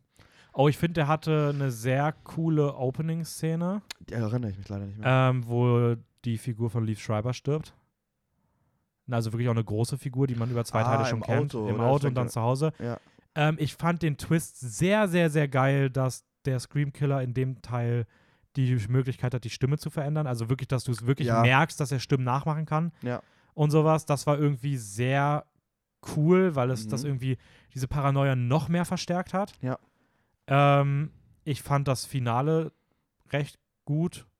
So, also gerade vom Spannungslevel her, dieses ganze Ding am Ende in dieser Filmvilla und ähm, Oh, stimmt, hinter den Wänden und sowas. Scream 3 ist auch eigentlich der, der einzige Film, der mit der Auflösung tatsächlich was über die Filme versucht zu sagen, also über die Storyline und nicht nur irgendwie Slasher. Also er bedient nicht nur das Slasher-Genre und sagt, okay, das war jetzt der Killer aus unserem Freundeskreis, wie in jedem Scream, sondern Mhm. er sagt, okay, das ist sogar der Grund, die Geschichte dafür, weißt du, was ich meine?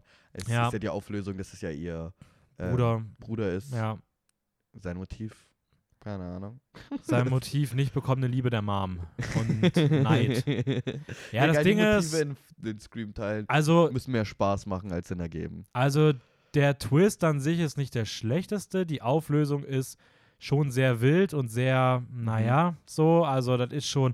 Ich mag es eigentlich nicht, wenn es so ist, ja, ist der Killer, aber das ist auf einmal der Ja. Cousin der Mutter. Und die Mutter vom Killer. hä? Also, also, das ist irgendwie, ich weiß nicht, das ist so, ah, okay, das ist schon wieder sehr weit hergeholt, so. Ja. Ähm, eh, schauspielerisch funktioniert die Szene. Mhm. Ähm, ich, ich- mochte, ich mochte den Scream 3 sehr gerne irgendwie. Ich mochte wieder dieses an Filmset, ich mochte dieses ja, noch mehr tiefer reingehen. Ich finde, ich hatte Spaß damit. Also, ja, Spaß hatte ich auch. Das ist nämlich das Ding, was den Film für mich auch hochzieht. Ich hatte wirklich Spaß damit, obwohl ich sagen muss, dass ich ihn prinzipiell schon fand, dass er meiner Meinung nach auch weitaus mehr wirkliche Schwächen hatte als der Vorgänger. Also, ich fand, die Metaebene kam erst ein bisschen später durch. Die Handlung war jetzt nicht so interessant für lange Zeit. Ich kann dir auch da nicht mehr sagen, was da so wirklich an vielen Stellen passiert ist. Es gab irgendwann mal so einen kurzen Ausflug in dieses Setting von dem Haus aus Scream 1. Das fand ich tatsächlich ziemlich cool. Mhm. Äh, wenn Sidney da sozusagen ihr Haus betritt, aber es ist eigentlich nur eine Requisite oder nur ein, ja, nur, ein- nur ein gebautes Set. Äh, das ist dann trotzdem irgendwie ein, cooles Call, ein cooler Callback an den ersten Scream. Aber ähm, ich finde, das ist der erste Teil, der für mich die ersten schauspielerischen Probleme hat. Ich habe, ich habe, ja. Schauspiel der erste, der schauspielerische Ja. Probleme hat. Also ich finde, ähm, Was? ich finde so Courtney Cox hier schon mal das erste Mal so ein bisschen, hm, Weil ich wollte gleich auch noch drüber reden, weil David Arquette als Sheriff Ja. Dewey Riley ist irgendwie für mich ein ziemliches Mysterium. Weil es ist eigentlich jetzt nach fünf Teilen Scream meine Lieblingsfigur aus allen fünf. mhm, es ist für mich der, keine Ahnung, er ist einfach viel zu süß. Ich liebe diese Figur. mhm. Aber der auch so am weirdesten konsequent spielt. Der spielt konsequent weird irgendwie. Ja, aber ich Der muss so- trotzdem, ich, ich fand nämlich im dritten Teil war seine Figur für mich, das habe ich dir damals, ich habe glaube ich nach einer halben Stunde mal kurz geschrieben, weil Raphael irgendwie kurz mal reinkam und ich dann eh kurz Stopp gemacht hatte. Ja. Und für mich hat sich seine Figur in der ersten halben Stunde extrem out of character angefühlt. Das ist das, wo auf einmal mit der jungen Mädel, mit der, der Verkörperung von Sidney Prescott so ein bisschen äh, von. Ja, und generell, also ich weiß nicht, ja genau, also auch wie er da in diesem Film eingebunden ist und wie er auch so die anderen Leute teilweise da behandelt und er wirkt irgendwie auch so abgehoben, aber das wird auch gar nicht thematisiert. Also es ist dann einfach irgendwann auch wieder weg und ja. es passt überhaupt nicht mehr zu der Figur aus dem zweiten Teil. Okay, und ja. Courtney Cox spielt für mich in dem Teil auch nicht so gut und Cindy wirkt auch sehr reingeschmissen in die Handlung. Die wirkt dann aber, die spielt dann aber gut und ich finde die auch teilweise hier wieder erinnerungswürdiger als im zweiten. Dadurch, dass es halt gefühlt mehr an ihre eigene Psyche geht. Ja. Auch wenn ich das wieder so ein Element finde, was ich allerdings auch in Filmen häufig eher so ein bisschen schwach finde, nach dem Motto, ja, was können wir noch machen? Ja, lass einfach die Hauptfigur Geister sehen. Okay. Ja. So, also- Oh, das kommt ja auch noch dazu. Ja. Ich habe nur gerade, ich habe gerade so gelacht vorher, weil ich äh, ein Zitat gefunden habe aus dem dritten, ne? und zwar Hollywood is full of criminals whose careers are flourishing. Und dann Executive Producer Harvey Weinstein. das ist schon gut. Das ist wirklich Ja. gut. Ähm, ja, also ich verstehe es voll, dass, dass du den, also ich mag den auch lieber als den zweiten. Mhm. Es wäre für mich so der drittbeste. Ja. Mhm. Oh, oh. Und- oh, du wirst so sauer sein auf mein Ranking. Ja, ich weiß eh dein Ranking ungefähr. Ja, meinst du? Ja, ich Willst du glaube. mal, willst du mal callen? So, Jetzt kommen wir als nächstes zu deinem Drittplatzierten. zu meinem Zweitplatzierten. Ja, okay, dann ist doch eh okay. Ja. Äh, dann, weil der letzte, über den wir reden, ist mein Platz 1. äh, dann kommen wir jetzt nämlich zu Scream 4. ja. Elf Jahre sind vergangen. Mhm. Elf Jahre sind ins Land gezogen, bevor es soweit war, dass endlich Scream 4 kam. Wieder von Wes Craven. Also ähm, hat übrigens Wieder gut. Hat übrigens auch länger gedauert, bis ähm, Neve Campbell sich bereit erklärt hat, nochmal wiederzukommen. Also ähm, David, wie Die heißt hat ja er? jetzt auch ganz ehrlich, in, im fünften ist ja fast gar nicht dabei. Und im sechsten spielt sie ja gar nicht mehr mit. Ja, aber die beiden anderen haben tatsächlich ziemlich schnell unter unterschrieben. Find Die cool. waren übrigens auch äh, insgesamt 13 Jahre verheiratet. Die haben sich am Set von Scream ineinander verliebt und sind dann zusammengekommen und geheiratet. Nein! Doch, und haben sich David Arquette und Courtney Cox. Ja, und haben Oh sich aber Gott. vor diesem Film auch getrennt gehabt. Also Oh 2010 mein sind die, glaube ich, auseinandergegangen. Du hast gerade für mich so. Oh, das ist das Schönste, was ich seit zwei Wochen gehört habe. Ernsthaft? Ja, ich will. Wow, wirklich, das, das geht mir mein Herz auf. Vor allem im vierten ist es ja auch, beginnt es auch damit, dass sie getrennt sind, gell? Mhm. Dass sie geschieden sind. Ich habe auch überlegt, ich habe mal nachgeguckt, ob es irgendwie so nach dem Motto, die haben sich nicht mehr gut verstanden und wollten nicht mehr in der gleichen Szene sein oder sowas. Aber glaube ich nicht. Aber nein, also. Wenn du 13 Jahre ja. verheiratet bist, dann wirst du wahrscheinlich noch zusammenarbeiten können Ja. für sowas. Also. Ähm, genau, Scream 4. Das Step-Franchise ist voll am Aufblühen. Wir haben auch eine Opening-Szene, die verschachtelt und verschachtelt und verschachtelt und verschachtelt ist. Oh, die mega witzig ist. ja, Also. für mich vielleicht meine Ja, Lieblings-Opening-Scene. safe. Ähm, und Sydney schreibt mittlerweile Selbsthilfebücher, ist auf Tour damit und, ähm, und Das ihre. Eigentlich der erste Scream, wo die, der Ma die Ma Le Lead-Cast aus Mhm. diesen drei eigentlich nicht mehr die Freundesgruppe hat, in dem der Killer drin ist. Weißt du? Mhm. Es kommen neue Charaktere, diese neue, weil du hast immer eine Teenie-Freundesgruppe, deswegen Mhm. auch, die sind keine Teenies mehr, deswegen hast du jetzt da eine neue Teenie-Freundesgruppe und die Beziehung ist dazu irgendwie die Cousine. Ja, die von Sydney Cousine von Sydney, Jill, glaube ich, heißt sie. genau, gespielt von Emma Roberts. Ja, Die Cousine von Julia Roberts, nur so ein kleiner Fun-Fact. die schauspielerisch am Ende auch sehr zu wünschen übrig lässt, meiner Meinung Ja. nach. Also die ist schon eine gute Schauspielerin, Mhm. aber im Finale, eieiei, also ich muss auch sagen, ich mag das Finale hier auch eher weniger. Ich finde das Finale richtig lange gut, Richtig gut sogar teilweise, mit geilen Callbacks, diese Szene. Mhm. Licht an Terrasse und sowas. Mhm. Huiuiui, die ist schon cool, das ist cooler Callback. Geile Twist, ist auch richtig spannend zu überlegen, wie was die Auflösung ist und sowas. Also ich finde, das ist, da funktioniert der großartig. Mhm. Auch mit dem, mit, mit dem Set und das, das ist alles richtig stimmig. Dann weißt du, was die Auflösung ist. Also, wie gesagt, wir haben ja gesagt, Spoiler, ne? Also, das ist halt die, die, die Cousine und noch so ein anderer Dude. Immer ein Filmnerd. Das Ja. ist kurzes Spoiler für Scream. Es ist ein Filmnerd im Film. Er wird es wahrscheinlich sein. Ja. Was ich geil finde, ist, dass sie tatsächlich in dem Scream 4 das erste Mal einen roten Hering damit gelegt haben, weil du hast die Figur gespielt von, ich weiß nicht, wie sie heißt, von Hayden. Panettiere Ja. und die wirkt am Anfang einfach nur so als die beste Freundin und in der Mitte des Films checkt man auf einmal, okay, die kennt sich extrem gut aus mit Filmen. Also die hat so, redet so Mhm. über Klassiker von Horrorfilmen, was immer so ein Zeichen eigentlich für solche Sachen ist. Hat so ganz Filmklassiker-Poster eigentlich rumhängen, wie, keine Ahnung, Nosferatu und so. Also man, es wird so angedeutet, sie ist auf jeden Fall ein Filmnerd und das war für mich so, oh oh, sie wird einer der Killer sein eigentlich. Mhm. Und das Ja. fand ich schöner roter Hering, weil es war der andere Filmnerd. Ja. Aber trotzdem, ich finde dann, gerade wenn nur noch Jill überbleibt und dann dieser Plan von ihr umgesetzt wird, wo sie Also, sich ganz kurz, selbst verletzt. als die beiden sich als Killer outen, natürlich war von Anfang an klar, dass jetzt Jill ihren Partner umbringt für mich. Das war ein bisschen Ja, so obvious. Ja. Und dann kommt es dazu, dass sie sich selbst verletzt, damit sie halt als einzige Überlebende da ist und hat versucht, alle umzubringen. Und hat gesagt, wer ist der Killer? Nur er, gell? Nur der Film, also ihr Partner. Mm, Ich weiß es gar nicht mehr. ja, Irgendwie irgendwie, sowas, sowas aber auf jeden Plan Fall- gewesen. Verletzt sie sich halt selber und zwar komplett übertrieben. Sie steckt sich erst das Messer in die Schulter, springt dann gegen, äh, gegen Spiegel, lässt sich dann auf den Glastisch fallen. Irgendwie voll übertrieben. Es wird halt immer mehr draufgelegt und ich fand es schon witzig, auch wenn es übertrieben ist. Ja, Ich fand das schon witzig. Bei mir hat das jetzt nicht so gezündet. Also ich Mhm. weiß nicht. Ich habe das Gefühl, sowas habe ich schon oft in irgendwelchen dummen Ja. Parodien gesehen. Scary Das muss jetzt Scream nicht auch nochmal so hunderte Mal machen. Aber er ist trotzdem cooler Film. Ist auch mein, zweit, mein zweitliebster Scream-Teil. Ähm, Ich kann ja kurz, kurz er ist auch extrem brutal. Ja, ja. Der, ja, weil du das erstmal wirklich die, irgendwie die Möglichkeiten hast, es auch wirklich brutale Sachen zu zeigen. ja, Also ich, man merkt es schon, mit, äh, mit Geld und CGI von Jahr zu Jahr werden Ja. die Kills offensichtlicher und brutaler. obwohl auch im ersten Scream-Teil 1996 schon 210 Liter Filmblut eingesetzt oh, wurden. damn, ja gut, das Zimmer am Ende halt. Die Zimmer am Ende sind halt immer Ja. komplett voll. Ja, stimmt. Komplette Deko einfach. Ja, ja. Du wolltest gerade noch was ranken.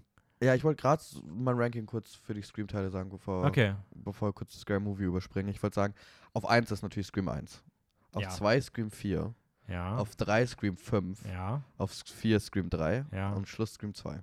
Ja. Ist bei mir genauso, nur dass du bei mir Scream 5 rausnehmen kannst und ans Ende setzen kannst. ähm, knapp vor Scary Movie. Nein, schon deutlich, schon deutlich vor Scary Movie. Ähm, Ja, ich freue mich jetzt über Scary Movie zu reden, weil da kurz eine Backstory dazu. Ähm, ich habe Scary Movie ganz früh mal als Kind gesehen. Viele aus meinem Freundeskreis lieb, liebten diesen Film. Ich konnte mit dem Humor nie was anfangen. Ich fand es einfach immer nur random Pipi-Kacke-Humor. Aber ich verstehe, wenn viele, äh, ich meine, mit 13, 12 haben das so viele von meinen Freunden so gefeiert und da, ich konnte damit halt einfach keinen Anschluss Mhm. finden. Und ähm, Dennis hat den jetzt letztens nochmal angeschaut und hat ihn bewertet auf unserer, auf unserer Film-App Letterbox. Gern folgen. unserer Film. Ja, nicht ja, von ja, uns von, also von mir gegründet damals, ja. ähm, Und ich habe gesehen, er hat ihm zwei Sterne gegeben. Und dann dachte ich mir, okay, komm, ich fange den auch, weil der ist auf Netflix zurzeit. Fange den Mhm. an. Und nach zehn Minuten habe ich abgebrochen, weil ich gesagt habe, ich, steh- ich halte das gerade nicht aus. Das ist mir zu dämlich. Also da waren halt schon in den ersten zehn Minuten einfach nur Jokes, die mir zu random und dumm Ja. vorkamen. Und dann habe ich ihn mir irgendwann tatsächlich ein paar Tage, eine Woche später angeschaut und habe mir dann zwei Seiten Notizen irgendwie dazu aufgeschrieben und musste dann irgendwie tatsächlich den äh, zum Schluss dann besser bewerten als Dennis. Ja, ich habe ihn nämlich noch abgewertet und selbst das ist immer noch für mein eigenes Feeling fast zu hoch. Mhm. Ich mochte ihn nicht. Ich mag solche Ich auch Parodien nicht. nicht. Also ich kann damit nichts anfangen. Also ganz ehrlich, allein der Ähm. Joke in den ersten zehn Minuten, wo der Vater dann irgendwie zu ihr sagt, so von wegen, äh, I heard screaming here, Papa, there is no one here. Oh, then it must be the crack I just smoked. So, come on. Was Ja. ist das für ein Joke? Der wirkt so dämlich und faul. Das ist wirklich. Da war sehr viel von diesem Level drin. Ja, Also Aber, das Ding ist, ich will, also ich muss sagen, äh, du hast ja schon angeteased, dass du irgendwie sehr viel rausgeschrieben hast. Ich will zu dem Film wirklich gar nicht so viel sagen. weil ich schon, weil ich muss Ähm. sagen, ich fand, äh, sehr clever gemacht von diesem Film. Viele von den Jokes sind einfach nur stumme Sachen, die man, die, wenn man es nicht versteht, an was es anspielt, einfach lustig sein kann, wenn man auf den Humor steht. Aber Mhm. dadurch, dass jetzt Scream und so die Reihe davor gesehen habe, verstehe ich so ein paar Anspielungen generell auf dieses Genre, was ich schon sehr, sehr witzig fand. Weil ich habe mir, ich habe mir sogar aufgeschrieben, das habe ich auch schon zu Dennis gesagt, wie oft ich gelacht habe, weil es mich interessiert hat. Und ich habe viermal aufgeschrieben, davon dreimal habe ich so gemacht ungefähr. Einmal habe ich tatsächlich laut gelacht. Aber es ist natürlich auch trotzdem für einen Film, der so eine krasse Gag-Frequenz Ja, haben natürlich, will, schrecklich. extrem niedrig. Ich finde, das ist auch eher, also das wollte ich damit sagen, ist eher negativ, nicht Okay. positiv. Aber ich fand zum Beispiel, ich habe mir sowas aufgeschrieben, so einen Joke, den ich überhaupt nicht gefeiert habe, aber irgendwo ein Purpose dahinter sehe, ist zum Beispiel die Opening-Sequenz.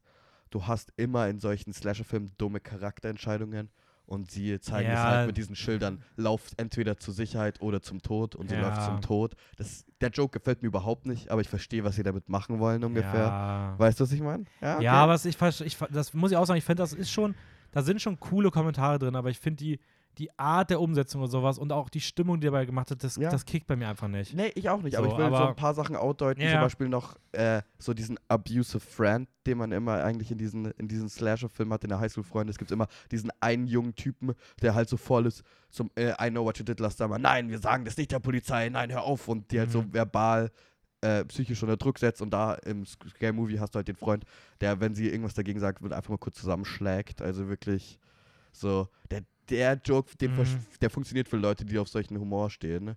Für mich hat Ja. er nicht funktioniert, aber ich, hab, ich fand halt diese Anspielung auf diesen abusive Friend ganz nett. Mhm. Ähm, sonst, was ich lustig fand, war das Gespräch zwischen eigentlich so Marlon Waynes Charakter und den Killern immer, wo er so sagt, was machst du so? Ah, just kill, äh, chilling and killing, true, true.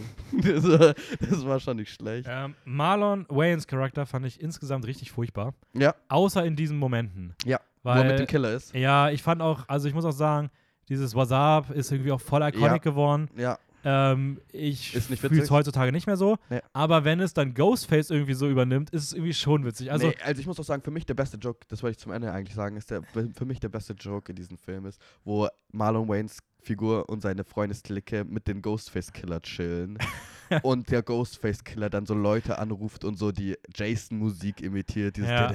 Und dann er so sagt, what's your favorite scary movie? ja, Ich, da habe ich mich schon bepisst. Das Ich war das einzige Mal, dass ich laut gelacht habe. ja, das sind auch die Szenen, die ich, die ich extrem gut fand. Auch, ich muss auch sagen, es ist schon lustig, wie sie dann auch seine Maske teilweise verändern. Ja. Also das ist schon witzig, wenn auf einmal diese, diese bekiffte Ghostface-Maske, das ist, äh, das sind dann, äh, das sind die Szenen, die ich dann gut fand. Ich fand Ja. auch eine Szene ganz cool, die so auch ein bisschen random kam, wo die Hauptfigur einfach einen Schritt nach vorne macht und gegen die Kamera läuft.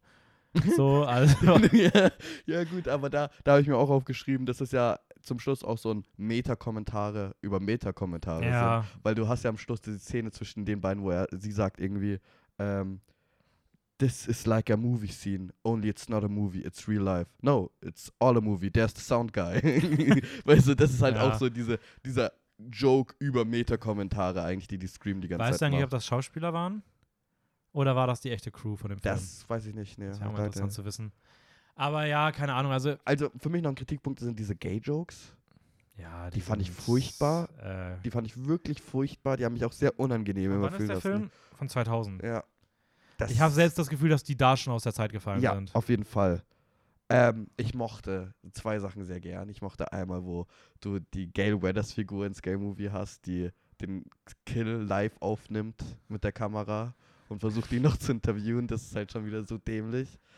Und ich mochte die Szene, die an Screams 2 Opening Scene angelehnt ist, Aber mit dem wo Kino. sie, wo sie im Kino sind. Also Und die Gloria Hole Szene ist schrecklich, ja, weil das ist dämlich und einfach nur ja. unlustig, aber wo sie anfängt zu reden ne, und dieses ganze Kino sich gegen sie Ja. wendet und sie anfängt äh, abzustechen, ich finde, es ist auch wieder so ein Kommentar eigentlich auf die Scream-Zuschauer, weißt du, oder auch Mhm. generell die Killer, die in Scream teilen, sind immer Kinoliebhaber, die Filme machen wollen oder deren Filme wurden kaputt gemacht, deswegen müssen sie ihre eigene besser machen.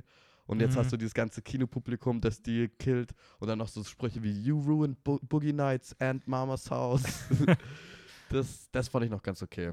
Ne, die, man die. Szene fand ich tatsächlich auch ganz, ganz okay, aber einfach, weil ich es generell gut finde, wenn man Leute ähm, Ja, outshoutet, die im Kino einfach stören. ja. So, also. Und ja. das letzte, habe ich, was ich mir noch aufgeschrieben ist, das, mit was du das angefangen hast, diese Folge, ist dieses, oh, you must be the scary killer. Das ist der Part where I run away.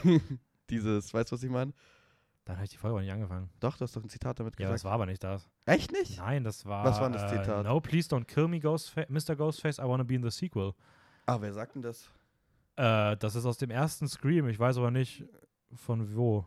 Ach so, tatsächlich. Ja. Ich dachte, das wäre aus Scary Movie. Ich dachte Nein. schon, du fängst die Szene an mit Scary Movie. Nein, das ist, ich, das ist mir nicht Okay. wert. Nee, aber du weißt, welche Szene ich meine?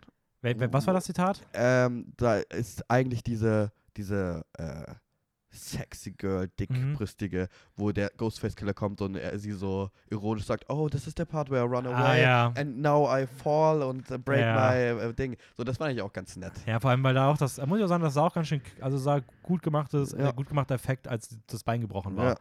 Aber ja, kommen wir zum letzten Stream-Teil. Willst du nicht noch irgendwas Abschluss zu Scary Movie sagen? Absolut nicht. Ich will jetzt lieber die Zeit äh, mit unserem Streitthema verbringen. Oh, stimmt. Ähm, Scream aus diesem Jahr. Nicht mehr von Wes Craven, sondern von Matt Bettinelli Alpin und Tyler Gillett, die auch ähm, Ready or Not gemacht haben und VS haben die Und mitgearbeitet. VS Geschichten, ja. Ähm, genau, 25 Jahre sind vergangen seit dem ersten Woodsboro-Killern. Ähm, und eine, ein Schwesternduo wird heimgesucht in ihrem Freundeskreis von einem neuen Ghostface-Killer. Die Geschichte wiederholt sich sozusagen. Ähm, und da sie sich aber jetzt, weil es so viele Jahre vergangen sind, natürlich auch gar nicht damit auskennen, suchen sie Hilfe in altbekannten Gesichtern, nämlich in Dewey. Und dadurch kommen dann auch früher oder später Sidney und Gail wieder auf den, auf den, ähm, auf den Schirm. Und äh, ja, so, Weil ich wollte sagen, weil ich das vorhin angeteasert habe, ich fand Dewey im fünften Teil schauspielerisch echt cool. ja, fand ich auch. Fand ich richtig Also cool. Dewey Vor war. allem, weil du es auch gesagt hast in der Review, Courtney Cox und Neve Campbell, auch wenn die so wenig drin sind, aber die sind schrecklich in diesem Film. also Neve Campbell wirkt so, als ob sie gar keine Lust mehr hat Ja. und so der Bruce Willis Und geworden Courtney ist, Cox die war einfach nur noch gut. irgendwelche One-Liner Ja, raushaut und Courtney Cox war ganz furchtbar. ja, die war einfach nicht gut. Aber Dave Arquette hat mir richtig gefallen in Ja. dem schauspielerisch. Richtig cool. Ja. Schade halt nur, dass sie die Figur ähm, verschwendet haben. Ja, aber ich mochte dieses Washed Out auch ziemlich gern am Anfang, weißt du, dieses... Mhm. Wie er da so- Ja, Rumhängt und sowas. ja. Ja, aber keine Ahnung. Also, ja, kommen wir, kommen wir gleich noch zu. Ähm, wie sehr spoilern wir bei dem Teil? Das ist jetzt eine gute Frage. Ich würde halt gerne über einen Moment reden, den du sehr nee, überhaupt nicht magst und der für mich einer der Lieblings Ja, okay, also wir spoilern auch über den fünften Teil. Also ihr könnt, wenn ihr den fünften Teil noch nicht kennt, dann Wir schaltet können jetzt ja auch ab. kurz... Nee, äh, das, ist- der geht zu tief. Ja, da, okay. wir, wir gehen direkt rein mit Spoilern. Also ab jetzt auch direkt Spoiler zu Teil 5. Ich fand die Opening-Szenen ganz okay. Also ich fand es trotzdem ich eine gute die sehr Opening-Szene. gerne, weil du halt jetzt mit dem 2022, jetzt hast du halt Elevated Horror Movies, weißt du. Mhm. Damals in den 90ern waren halt Slasher das Genre irgendwie, das so unterhalten ist und jetzt hast du Elevated Horror. Und da mochte ich halt, wie so ähm, in der Opening-Scene so, so über dieses Quiz und sie sagt, hey nein, lass bitte, lass mich über Babadook oder Hereditary oder It Mhm. Follows reden. Und was ich auch mochte, ist, sie stirbt nicht. Ja, das fand ich nämlich auch cool. Die stirbt Aber das ist halt für mich das Ding. Ich habe das Gefühl, dieser Scream, der macht sich nicht die Mühe, irgendwas damit zu machen. Er sagt einfach sowas wie, ja, ich mag Babadook und sowas. Einfach nur so, damit irgendwelche filmgeilen Cineasten sich denken, oh geil, der hat den Film erwähnt, den ich mag. Aber der macht damit nichts. Er macht damit Ja. null. Es gibt kein. Guck mal, der, der Weißt erste er Halloween, der redet macht? über. Der, beim ersten Screen, da wird über Halloween geredet. Ja. Dann geht es um die Sexszene. Dann wird parallel montiert die Sexszene, die währenddessen passiert. Da wird damit gearbeitet, mit dem, dass er das Schon klar. anguckt hinter ihm. Zeitverzögerung. Da wird so viel inszenatorisch gemacht. Dieser Film ist, ja, Babadook. Und alle Leute, ah, geil. Ja, weißt du, was das Problem So, ist? Also Ich finde, also erstmal ist für mich zeigt mir das, sie machen für mich damit schon irgendwas, und zwar die Figuren. Dass es eine neue, neue Art von Figuren ist, eine neue, eine neues Aufarbeitung von Menschen und auch äh, Vorlieben von denen, wie sie mit solchen Situationen umgehen. Also ich finde, die, die zeigen schon direkt von Anfang an, okay, unsere Freundesgruppe diesmal wird anders von der Einstellung sein, halt auch von deren Präferenzen in Horrorfilmen. Weißt du, was ich meine, ungefähr? mhm. dass sie das so ein bisschen damit nutzen. Und zweitens ist für mich halt, ist es halt ein richtig schwieriger Gang irgendwie zu gehen, zu, zu sagen, okay, wir wollen jetzt auch mal ein bisschen neue Horrorfilme hier reinbringen, weil wir haben 2022 und es ist cooles, originelles, erfrischendes Material, aber wir wollen halt auch einen Scream 5 machen. Weißt du, was ich meine? Und das dann da irgendwie zu verbinden, ich glaube, das wäre, fände ich mega cool, aber ich glaube, das hätte die meisten aufgeregt, wenn man noch so ein bisschen mehr von den Filmen irgendwie Einfluss macht in, die, in den Teil.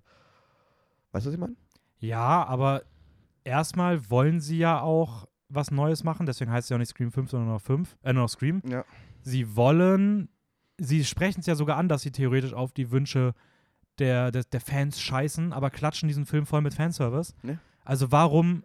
Klatsche sehen voll mit Natürlich, du hast diese scheiß Nebenfiguren, also die, die ursprünglichen Hauptfiguren, die in dieser Handlung eigentlich keine Daseinsberechtigung haben, außer ihre Fresse ins Bild zu halten. Außer Dewey, der ist der Einzige, der wirklich Ja, eingebaut wird. Warum baust du die bei den anderen ein? Die, die machen nichts außer hin und her fahren. ja. Und dann sind sie aber im Finale auf einmal so präsent, dass sie Ja. gefühlt der neu aufgebauten Figur, die der Star sein soll, vollkommen die Show stehlen. Ja. Das ist so ein Schwachsinn. Also, ist, also ich finde auch so ein paar Entscheidungen bin ich sehr unzufrieden. Ich finde Jenna Ortega sollte die Hauptrolle sein, weil die ist absolut genial. Und als ich Ja. herausgefunden habe, dass die jünger ist als ich, war ich ein bisschen sehr traurig, muss ich sagen. weil ich finde, weil du es gerade auch meintest, weil du meintest gerade, dass diese ganzen Sachen dienen dazu irgendwie für die Figuren. Mhm. Welche Figuren? Diese Figuren sind so schwach in diesem Teil. Ja, Weil, also, okay, die Hauptdarstellerin, die ist an sich gut, wäre sie nicht die Hauptdarstellerin. Ja, Dann genau. hast du eine Jenna Ortega, die großartig ist, die aber gefühlt, wo Zu man sagt, ist. ja komm, zwei Stunden ab ins Krankenhaus mit der, weg mit ihr, die hat Ja. jetzt keine das Berechtigung. fand ich extrem schade. Dann denkst du, vielleicht ist die hinten raus fürs Finale in irgendeiner Form relevant oder das hat irgendwas mit dem Twist zu tun. Auch nicht. Mhm. Also, es gibt keinen Grund dafür, diese großartige Schauspielerin, die die interessanteste Figur wäre, Ja. einfach wegzuschieben für eine andere Figur, die überhaupt nicht funktioniert, bei der man auch als Charaktertrait dann noch die Billy Loomis Ja. Flashbacks einfach stumpf einbaut, nur damit man wieder sagen kann, oh, guck mal, was für ein geiler Fanservice. Mhm. Also ich ich finde das einfach, äh, dieser Film macht nichts Uniques, nichts. Das ist so ein Einheits Also- einfallsloser Brei. ich liebe halt trotzdem dieses Selbstrefer äh, Selbstreferenzielle und ich habe schon viele Kritiken gehört, so hey, ihr könnt nicht selbstreferenziell machen und das genau das dann tun und das finde ich halt nicht. Ich finde, das für mich ist irgendwie Scream. Keine Ahnung. nee, aber das, das kann man so nicht. weil, Die weil anderen Teile haben damit gearbeitet. Dieser Teil Ja, arbeitet damit nicht. ich weiß nicht, ich mochte trotzdem, äh, ich fand den auch echt witzig stellenweise. Ich mochte vor allem, ähm, wie heißt die, die hast du auch in deiner Review erwähnt, äh, der Filmnerd, der Randy aus Scream 5. Wie heißt die? Ähm, ich weiß nicht, wie sie heißt, aber ich glaube, gespielt wird sie von Jasmine Savile Brown. Genau. Ja, also, die war gut. Die war mega und ich fand, die hatte auch richtig geile Szenen. Ich liebe das Wort Requel ab jetzt. Also allein darüber zu erfahren, Remake slash Mhm. Sequel, finde ich genial, weil du hast es heutzutage so oft mit Star Wars 7 und sowas. Voll. Dass alles genau Weiterführung der Geschichte und trotzdem Neumachung des Originals ist. Ja, Dann aber auch diese Sprüche auf, hey, warum nennen sie es nicht Stab 8? Warum nennen sie es nur Stab? Was ist das für eine Kacke? Das ist ja alles irgendwie. Ja, aber das ist, sorry, aber das ist für mich halt die gleiche stumpfe Art, das zu schreiben, wie Scary Movie das macht. So, das ist so plump, da, weil der Film damit da nichts macht. Er macht damit nichts. Alle Scream-Teile haben das genommen und haben sich inszenatorisch noch, noch zu dem Gesagten. Es gibt immer zwei Ebenen. Es gibt das, was gesagt wird auf der Metaebene Mhm. und das, was gemacht wird. Mhm. Und es ist so, als ob die beiden, Matt und Tyler, nie verstanden haben, wie Wes Craven das am Ende inszeniert. Weil sie Ja. nehmen einfach die gesagte Metaebene und das ist Ende. Also ich muss sagen, ich hatte Spaß mit dieser gesagten Meta-Ebene. Und Die ist auch fand, gut, die ist auch gut. Ich, Ich, fand finde, die von der. Inszenierung her auch ein paar coole Sachen. Tatsächlich. Zwar, Aber wenn du jetzt mit diesem Jumpscare-Ding kommst. mit welchem Jumpscare? Nein, nein, nein, nein, nein, Fake-Jumpscare, nein, mit nein, diesem nein, nein. furchtbaren Fake-Jumpscare. Du meinst, wo Dylan Minette fünf Minuten durch seine Wohnung rum durchgeht Ja. und hinter jedem Kühlschrank und hinter jedem Ding. Nein, nein, nein. nein. Was ich cool fand, ist ziemlich ein Anfang. Äh, ich mochte die Hommagen an Wes Craven. Ich finde, man sieht gewisse Hommagen in der Inszenierung an ihn. Auch offensichtliche, wie Dylan Minettes Charakter heißt Wes. Aber ähm, Mhm. ich mochte, es gibt vor allem Wes Craven hat in den ersten Teilen so sehr viel mit diesen Dutch Angles gemacht, also sehr schräge ähm, Mhm. Dinger. Und in, in der Opening-Szene hast du so einen richtig geilen Shot, der so schräg ist von der Theke mit dem Telefon drauf. Und dann kommt Jenna Ortegas Figur rein ins Zimmer und dann dreht sich der so mit ihr mit, während sie dieses Ka äh, Telefon hochnimmt. Und das fand ich cool, weil es sah diese, diese Hommage an die alten Wes Craven und diese Inszenierung Ja. mit diesen schrägen Bildern und dann was Neues so reingemacht, so ein bisschen moderner.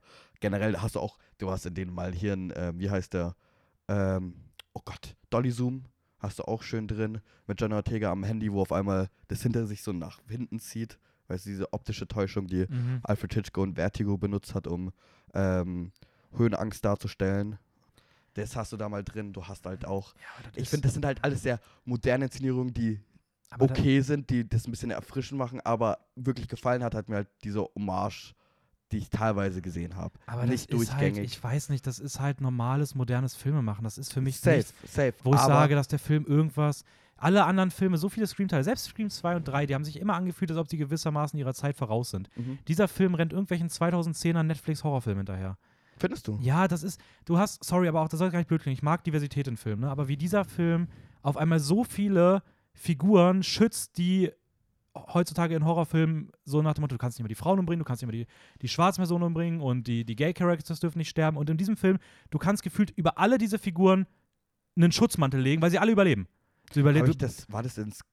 in Scream 5. Das ist der, die, die beiden, das, das Geschwisterpaar überlebt. Sie nein, nein, aber ich habe letztens einen Film angeschaut. War das Gay Movie, wo er sagt, I'm gay?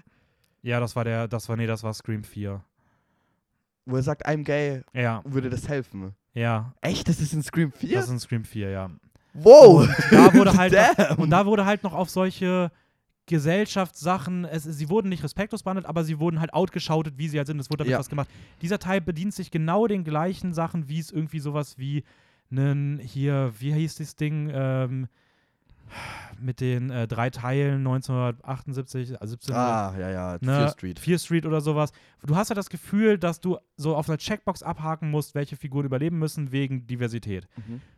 Was ich, ich finde es nicht schlimm, wenn, also dann denke ich mir aber, dann mach doch die Figuren auch mal zum Hauptcast. Ja. Du hast, du wechselst doch die Hauptcast, dann setz die doch in Fokus. Aber wenn du jetzt alle Nebenfiguren wirklich, die man so Checkbox-mäßig heutzutage in solchen, ja, in so Netflix-Produktionen, weil du sich nichts traust, damit zu arbeiten oder dann machst halt irgendwas Kreativeres, mach was Größeres, aber es ist so stumpf einfach umgesetzt. Also ich muss noch sagen, für mich schauspielerischen Kritikpunkt ist die, äh, ist eine aus der Freundesgruppe, die meinetwegen auch nur schauspielerisch wahrscheinlich nicht in diesem Film vorkommt. Und das ist die Rothaarige, die Freundin von, äh, von dem Zwillingspaar. Mhm. Die kommt, glaube ich, zweimal in diesem Film vor. Ja. Und beide Male äh, war ich mit offenem Mund da, weil ich das so schrecklich fand, wie Ja. sie gespielt hat. Der Twist kam aber überraschend, wie sie stirbt. Wie der Reveal da ist. Ob das Sinn ergibt, keine Ahnung. Das Was auch, war denn das nochmal? dass die einfach, dass die eine einfach sagt, nein, ich bin der Killer und der schießt sie einfach. Ja, ja, aber für, die, für mich war das fast klar, dass sie die, Kill die Killerin ist, weil sie für mich bis jetzt nur Rollen hat, wo sie ja ein komisches, voll. Ich hab, creepy Gesicht macht. Und ich ich, habe hab- darauf gewartet, dass sie das Ja. macht. ich habe sie halt auch voll erwartet. Die Frage wäre halt gewesen, wer die zweite Person war. Aber Ja. ich, ich muss auch sagen, ich habe, glaube ich, bei keinem Scream-Teil so früh gewusst, wer es ist. Ah, okay. Also ich habe, glaube ich, nach 20 Minuten habe ich genau die beiden, habe ich so, ich habe gesagt, okay, wenn es eine, weil ich dachte, okay, es ist halt Wer war Scream, denn die zweite? der The Boys Dude. Ah ja, Jack Quaid. Ja, Den Jack mochte Quaid. ich aber auch in dem Der Film. war cool in dem der, Film, ja. der hatte auch coole rote Heringe. Also das, wo er unten im Keller mit dir steht und so sagt, so von wegen, äh, ist es nicht vielleicht deine Schwester? ja. Das schon. Nein, das ist schon cool, aber trotzdem, ich habe trotzdem nach 20 Minuten war das mein beides, mein favorisiertes Du. Ich habe Ja. dann auch bei ihm war ich lange unsicher, Mhm. Aber es ist halt am Ende genauso gekommen so. Und ich weiß nicht, dann habe ich gedacht, vielleicht ist der Twist, dass es hier noch eine dritte Person gibt. Nach Ja. kommt nicht. Und irgendwie, ich finde, die machen halt, die machen nicht so. Und wenn ich dann halt diese Szene sehe mit dem Fake-Jumpscare, weil das mir doch, das ist, ich finde, das ist ein ziemlich guter Vergleich. Diese Szene, wo der 13 Reasons Why Dylan Boy, Minnette. wie heißt der? Dylan Minette. Dylan Minette, wie der durchs Haus geht. Ne? Und du hast so 500 Mal diesen Shot, wie er eine Kühlschranktür zumacht und du denkst und dann immer die Musik anzieht und dahinter ist nichts. Und Fake Jumpscare, Fake Jumpscare, Fake Jumpscare. Aber sein Kill war Erstmal wird so getan, als ob das irgendwie jetzt gerade was Neues wäre. Das machen schon Horrorfilme seit 20 Jahren, die das so, so parodieren. Das musst du jetzt Mhm. nicht. Also, du brauchst jetzt nicht so tun, als ob du irgendwie gerade was Innovatives machst. Sein Kill war brutal, auf jeden Fall. Aber ich meine, er macht die letzte Tür zu. Und du denkst so, okay, das Stumpfeste wäre, wenn er jetzt einfach hinter ihm steht, auf der anderen Seite. Genauso kommt es. Und ich finde das so schade, weil Scream 4 macht was ähnliches. Scream 4 hat diese Szene, wo der Ja, Dude draußen mit der Kamera läuft. Ja. Er läuft umher. Du hast dieses Ding, du siehst diese Kamera, wo er nicht weiß, dass die nach hinten gerichtet ist und nicht nach vorne. Du denkst, da passiert was mit. Dann nimmt er sie, dreht sie um und der Jumpscare kommt dadurch, dass er. Also, es ist so kreativ umgesetzt. Ja. Und dieser Film macht einfach einen, hat eine Idee und er macht das langweiligste und unkreativeste, was er damit machen kann. ja. Ich, also, und, und versucht es dann aufzubauschen, indem man einen möglichst brutalen Kill macht. Und das ist für mich einfach, das ist genau die ganze Scheiße, weswegen Horror so lange einen schlechten Ruf hatte, bevor Filme kamen wie The Babadook, die sich nämlich und, und solche ganzen Sachen, die einfach Horror und alles drumherum so viel besser verstanden haben, mhm. als das, was dieser Film irgendwie in irgendeiner Form dann auch nur sich anmaßt, irgendwie mit bei sich aufzunehmen. hm.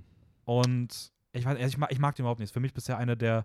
Ich fand, er ist immer noch gut, weil er Mhm. auf der Metaebene gut ist. Er ist, hat ein gutes Schauspiel in vielen Momenten. Er ist immer noch okay Obwohl inszeniert. die Hauptdarstellerin Ja, auch- sehr schwach ist. Ja, aber, aber sie ist trotzdem durchgehend eher gut. Und es ist immer noch Okay. ein Scream-Film. Das heißt, diese Metasachen sind auch immer noch, wenn sie zumindest ausgesprochen werden, immer noch richtig stark teilweise. Ja, das stimmt. Aber es ist für mich trotzdem bisher einer der frustrierendsten, enttäuschendsten Filme des Jahres. Okay. Also, Nee, ich muss sagen, ich hatte einfach extrem viel Spaß damit. Ich mochte, ich mochte genau dieses Thema. Auch wenn du sagst, dass sie es nur sagen und nicht viel Mhm. damit machen. Ich, ich, ich mochte diese Aussprache mal und dieses ähm, Handeln irgendwie mit diesem ganzen Requel-Shit in, äh, in der heutigen Industrie. Ja, aber die Sachen hast du ja aber auch schon in allen anderen dieser Filme. Also dass diese, anderen? diese ganze Debatte ist doch schon eh exakt so präsent durch diese Filme wie. ich weiß nicht, ich habe das noch nie so schön ausgesprochen gehört und gleichzeitig auch gesehen. Ja, aber dann kannst du dir einfach auch Star Wars angucken. Star Wars Nee, 7. danke, der ist einfach nur langweilig. Ja, aber äh, Ich fand, ich fand Scream 5 echt nicht langweilig. aber Ich der Film ist Spaß. gefühlt genau das gleiche wie Ja. so ein Star Wars 7, also ein Star Wars 8 oder sowas. Nur, Nur dass er halt dir alle drei Minuten sagt, ist. nur dass er alle fünf Minuten sagt, aber- ja, wir wissen, dass wir scheiße sind. Ja, aber das ist halt, weil er eine Scream-Reihe ist auch irgendwie. Also dieses Selbstreferenzielle ist das, was sie übernommen haben. Sie konnten nichts inszenatorisch damit wirklich anfangen. Wie gesagt, ich mochte so ein paar Shots sind mir echt hängen geblieben, die ich sehr cool fand. Es ist halt aber auch eine viel modernere Inszenierung, mit der viel mehr Möglichkeiten kommen. Das es nicht besser macht, auf gar keinen Fall. Also da ist Wes Craven schon immer Mhm. noch der beste Regisseur. Obwohl die anderen auch Ready or Not gemacht haben. Ja, das ist, noch, das cool ist noch ein Grund, warum ich auch enttäuscht war. Ja, ähm, Die wollen übrigens, äh, Scream 6 kommt ja auch, ne? Ja, mal auch von den auch. beiden, da soll, der soll in New York sein. Und Wow. ähm, Samara Weaving spielt mit. Ja, da ich aus drauf. Radio Not, die Hauptdarstellerin. Da bin ich gespannt drauf. Und ich mochte. Ganz kurzer Call. Ja. Ich kann jetzt schon sagen, Scream 6, ne? Der, die Geschichte wird in, in, in New York spielen. Ich kann jetzt schon sagen, letzte halbe Stunde, ohne Grund, Ortswechsel, Woodsboro zurück, nur Hommagen. Safe, 100 Pro. Das Ja, ist okay, wie bei Dr. Sleep, weißt du? Du äh, etablierst einen ganz neuen Film, um am Ende zu sagen, so, ja, der Film ist geh scheiße, lass, Haus. lass zu Shining gehen. Ja. Zum Haus von Shining gehen. Da bin ich gespannt. Das wäre. Okay, ich hoffe, sie machen es nicht, aber es fühlt sich danach an, ja. Ähm, ich wollte noch zu Scream 5 sagen, dass mich dieser Moment, auch wenn er so dämliche Entscheidungen hat, ich den extrem cool fand, ist, wo Dewey stirbt. Ey, der Moment an sich ist krass cool. Der könnte richtig, das könnte so eine richtig Ja, ich outstanding mag Szene auch, sein. Ich mag den Shot extrem gerne, wo er die zwei Messer im Rücken das raus hat und dann er so, der Killer steht ja auch so 20 Sekunden Mhm. vor seiner Leiche. Allein diesen Shot im Krankenhaus fand ich mega cool. Es ist halt schade, dass du da, der Vorgang, da, kurz davor hat du ihn bewusstlos erschossen und ist nicht auf die Idee gekommen, die Kackmaske runterzunehmen, sondern musste die anderen erst zum Aufzug begleiten, um dann zurückzugehen und zu sterben. Also wirklich, das ist halt. Das ist schade, aber trotzdem ist der Moment cool, die Szene und es ist halt auch cool, dass sie sich sowas getraut haben, Ja, Dewey voll. umzubringen. Aber warum können sie, warum müssen sie, um das zu machen, die Figur butschern? Und Ja. dann im Nachgang auch noch die Dreistigkeit zu haben, zu sagen, ja, die Fans werden sich aufregen, weil es immer in solchen Filmen, in so Requels behandelt man immer den Originalcast so respektlos, als Kommentar darauf, dass sie das machen. Und ich finde, das ist einfach, das ist einfach so ein Bullshit.